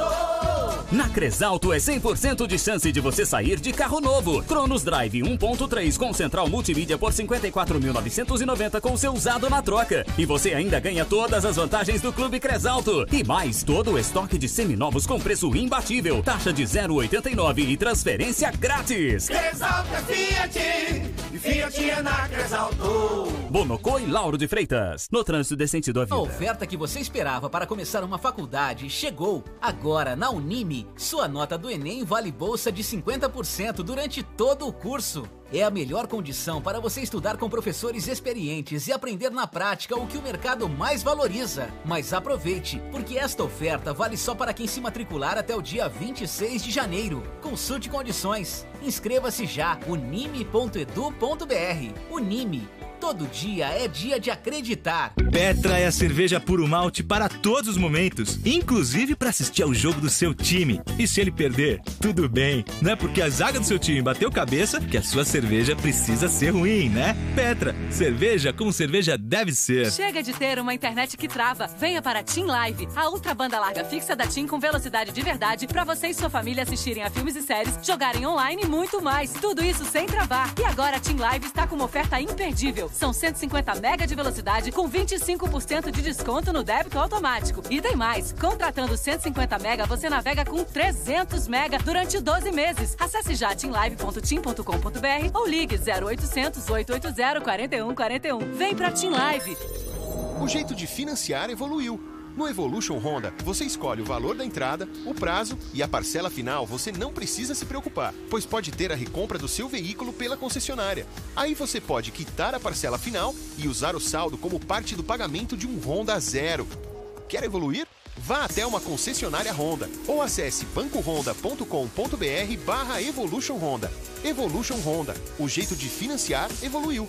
No trânsito, dê sentido à vida. Ofertas Caoa. Comece o ano de carro novo. HB20 nova geração com entrada mais parcelas de 639 reais e IPVA 2020 grátis. E ainda Creta Prestige 2.0 com tabela FIP no seu usado ou documentação e IPVA 2020 grátis. Visite a HND Caoa Lauro de Freitas, Rua Luiz Antônio Nogueira 65 Centro. Telefone 30 32 23 50 ou consulte caoa.com.br. No trânsito, dê sentido à vida. Oportunidade imperdível Moura do B. As taxas baixaram e os juros caíram. Aproveite para começar o ano com um apartamento novo. Salas comerciais no Estiep, dois quartos no Iguatemi, quatro quartos na Graça e também o sucesso de 2019. Um Ocean em Ondina. Tudo com a qualidade Moura do B. Trate sua proposta direto com o diretor. Dia 18 de janeiro, das 8 às 18 horas, na sede da Imobiliária Lopes, no Rio Vermelho. Mais informações 3111 1212. Se o corpo é magro, se o músculo é fraco, o que a gente quer? Saúde! Porque a gente quer? Saúde! Coba Vital, presente no dia a dia. Coba Vital, pra toda a sua família, pra melhorar Coba Vital. Coba Vital é um estimulante de apetite para crianças e adultos que desejam crescer e ter o peso adequado. Coba Vital, para aumentar a fome de saúde. Coba Vital é um medicamento. Seu uso pode trazer riscos. Procure um médico e farmacêutico. Leia a bula. O ano virou. Chegou a hora de você virar a chave de um seminovo Bahia VIP. Veículos selecionados com descontos de até 5 mil reais. Escolha o brinde. Um ano de garantia ou transferência grátis. Tem SUVs, caminhonetes, sedãs, carros populares e carros premium. Bahia VIP Veículos, Avenida Barros Reis, Retiro. Fone 30455999. Consulte condições. No trânsito, a vida vem primeiro. Voltamos a apresentar Isso é Bahia. Um papo claro e objetivo sobre os acontecimentos mais importantes do dia. Agora são 8h48, novas informações que chegam da redação do Portal à Tarde. Thaís Seixas Apostos. Bom dia, Thaís. Oi Jefferson, oi Fernando, bom dia. Eu volto aqui com os destaques do Portal à Tarde para os nossos ouvintes de todo o estado. O pessoal entra com um pedido de afastamento imediato do chefe da Secretaria Especial de Comunicação Social da Presidência da República, Fábio Weingarten. O recurso encaminhado ontem à Justiça do Distrito Federal foi elaborado um dia depois do jornal Folha de São Paulo denunciar que emissoras e agências de publicidade que prestam serviços para o governo mantêm vínculos comerciais com a empresa da qual o secretário é sócio majoritário. Também ontem, como já foi comentado aqui no programa, o presidente Jair Bolsonaro afirmou que Fábio Weingarten devem permanecer na chefia da SECOM. Bolsonaro declarou ainda que, abre aspas, se for ilegal, a gente vê lá na frente. E o Brasil registra queda de 21,4% dos homicídios de janeiro a setembro do ano passado, em relação ao mesmo período de 2018. Segundo dados do Ministério da Justiça e Segurança Pública, os primeiros nove meses de 2019 também contabilizaram queda em outros índices de criminalidade, como estupro, roubo a banco, latrocínio, roubo de cargas e roubo de veículos.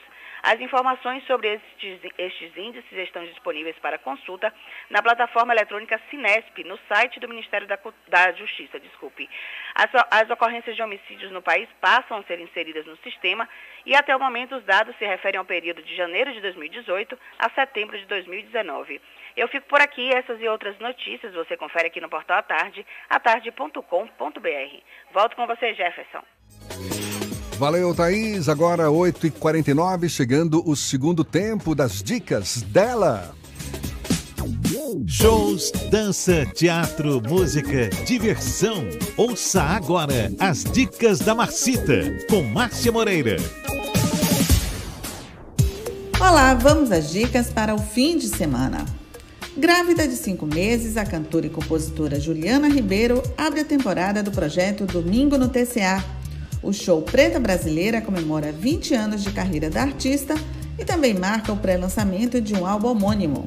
Márcia Short canta uma faixa surpresa no espetáculo, que também conta com a participação do cantor e compositor César Batista, marido de Juliana, que vai mostrar Sonora, canção inédita composta por ele para a filha do casal que vai nascer no mês de maio.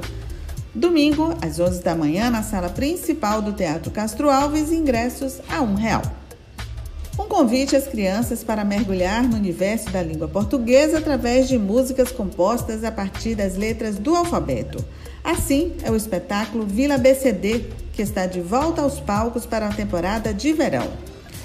Guitarra, violão e até ukulele compõem a instrumentação deste show, que tem roteiro e direção musical da Companhia Brasil de Teatro. Dias 19 e 26 de janeiro, às 4 da tarde, no Teatro Módulo, na Pituba, ingressos a 40 e 20 reais. Comemorando 50 anos de carreira, Luiz Caldas promove mais uma edição da festa Magia. Os convidados são o guitarrista Armandinho e o cantor Jerônimo, ambos com uma vasta história musical e de amizade com o pai da Share Music. A festa ainda tem um gostinho a mais, porque acontece no dia do aniversário de Luiz Caldas. Domingo, a partir das 5 da tarde, na Chácara Baluarte, no Santo Antônio, ingressos a partir de 80 reais. Outras dicas você acompanha no meu Instagram, Dicas da Marcita. Beijos e boa diversão. Isso é Bahia. 8 e 51 a gente dá sequência ao nosso giro pelo interior do estado. Washington Teixeira fala da Ativa FM diretamente de Eunápolis. Bom dia, Washington.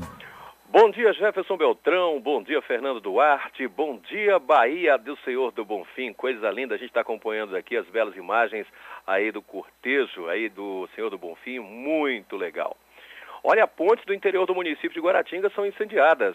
Guaratinga é um dos sete municípios que compõem a mesorregião do extremo sul da Bahia, com vários municípios do interior dessa extensa Bahia, dessa extensa Bahia sofre com o abandono político e escassez de recursos para a manutenção de importantes equipamentos de uso coletivo. Recentemente, o município tem sido alvo de protestos por parte de moradores que já não suportam mais o abandono das estradas e suas pontes de madeira em condições precárias que colocam em risco a vida e a integridade física de seus usuários importante bacia leiteira e de gado de corte, produtores do interior têm tido prejuízos por não poder escoar suas produções. Nos últimos dias, duas extensas pontes de madeira foram parcialmente incendiadas. Acredita-se que para chamar a atenção dos governantes e que algo seja feito com urgência. O primeiro caso aconteceu no último domingo na BR, na BA 283, na ponte que liga Guaratinga ao distrito de Buraém, a BR 116 e às cidades do norte de Minas Gerais. O sinistro aconteceu coincidentemente depois que o condutor de um veículo desafiou o perigo, não conseguiu controlar o mesmo e caiu ponte abaixo, tendo ferimentos e prejuízos materiais.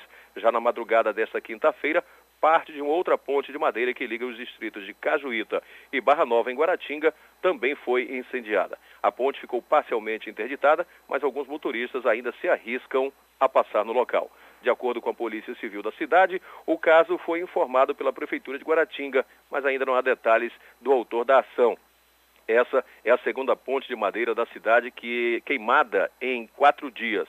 Sobre a ponte incendiada nesta quinta-feira, a Prefeitura informou que ela fica sobre o Rio dos Frades e é conhecida como a Ponte Represa. Essa ponte é o único acesso aos distritos de Cajuíta e Barra Nova. Em Cajuíta tem cerca de mil moradores, em Barra Nova cerca de 500 moradores. A Prefeitura informou que a construção de concreto das pontes em Guaratinga já tem processo licitatório concluído e que faltam alguns detalhes burocráticos para que as obras sejam iniciadas. Essa que é, esse que é o problema, burocracia. De Eunápolis, dos estúdios da Rádio Ativa FM, Washington Teixeira, para o Isso é Bahia. Valeu, Washington. E a gente fala de esporte agora. O Vitória fechou com o volante Gabriel Furtado, que pertence ao Palmeiras, chega por empréstimo até o fim da temporada. O anúncio foi feito por e-mail enviado aos sócios do clube. O volante de 21 anos vai compor a equipe principal do Vitória, que neste primeiro semestre vai disputar a Copa do Nordeste e a Copa do Brasil. Com Gabriel, o Vitória já soma nove reforços para a atual temporada. E três dos seis reforços anunciados oficialmente pela diretoria do Bahia já estão aptos para estrear na temporada de 2020. Além de Jadson e Daniel, o atacante Clayson foi outro jogador que teve o nome publicado no boletim informativo diário da CBF, o BID. Sendo assim, a estreia do jogador pode ser na estreia da Copa do Nordeste contra o Santa Cruz no dia 25 em Recife. Próximo, sem ser sábado agora, o próximo. BID que não é Banco Interamericano de não, Desenvolvimento. Não, é Boletim Informativo Diário da CBF. Tá certo, agora a gente vai para Itabuna. Evandro Lima, da Interativa FM, tem notícias da região. Bom dia, Evandro. Bom dia, Jefferson. Bom dia, Fernando. Ao vivo com as notícias do sul da Bahia. O Colégio Estadual Sesc Centenário, o CISO, anunciou nesta sexta, hoje, o fechamento total da unidade. A nota, publicada nas redes sociais do colégio, informa que a Secretaria de Educação do Estado desfez o contrato de aluguel, ocasionando assim o fechamento. Na nota, o colégio orienta que os estudantes do CISO busquem se matricular no Colégio Inácio Tosta, de ensino regular, e Valdelice Pinheiro, de ensino integral os estudantes do nível fundamental serão encaminhados à rede municipal de ensino. E o prefeito de Itabuna, Fernando Gomes, sem partido, poderá anunciar na próxima semana o seu novo partido e sua pretensão de ser candidato à reeleição. Fernando esteve na capital do estado nesta semana e manteve vários contatos políticos. O anúncio da nova filiação partidária poderá ser feito até a próxima quarta. Estaria faltando ainda poucos detalhes mas na viagem a Salvador, Fernando Gomes teria conseguido apoio de mais um partido. Eu sou Evandro Lima, falando da redação da Rádio Interativa FM em Itabuna, sul da Bahia. Um ótimo final de semana a todos. Até a próxima, Jefferson. Acabou, Fernando! Encerramos mais um dia de Isso é Bahia. Muito obrigado pela companhia de todos vocês. Para quem manda mensagem no WhatsApp, Janice da Liberdade, Zé Caraújo, professor Joilson Berger, Fábio Barata, Cristina Maria, Adelaide Rosa, José Jorge, muita gente interagindo conosco. Muito obrigado pela companhia de todos vocês. Nós voltamos na próxima segunda-feira às 7 da manhã para Salvador e em torno e a partir das 8 para todo o estado. Um bom final de semana para todo mundo. Se forem beber, muito cuidado, não dirijam. E se quiserem, podem me chamar esse final de semana. Eu tô de folga hoje do Bahia Notícias e aí eu só volto na segunda-feira às 7 para trabalhar. E essa equipe do é Bahia é desatenta, viu? Ontem, 16 de janeiro, a gente fez quatro meses no ar, ninguém lembrou. Por favor, uma salva de palmas aqui! Hoje, portanto... Teve ouvinte que lembrou ontem, deu os parabéns. A Zeneide mandou abraço, a Cristina mandou parabéns. Muita gente lembrou e a gente esqueceu. Olha que absurdo. Muito obrigado pela companhia, pela parceria, pela confiança. Aproveite bem a sexta-feira, o fim de semana. Na segunda-feira tem mais. Tchau, tchau. Tchau, tchau, tchau, tchau.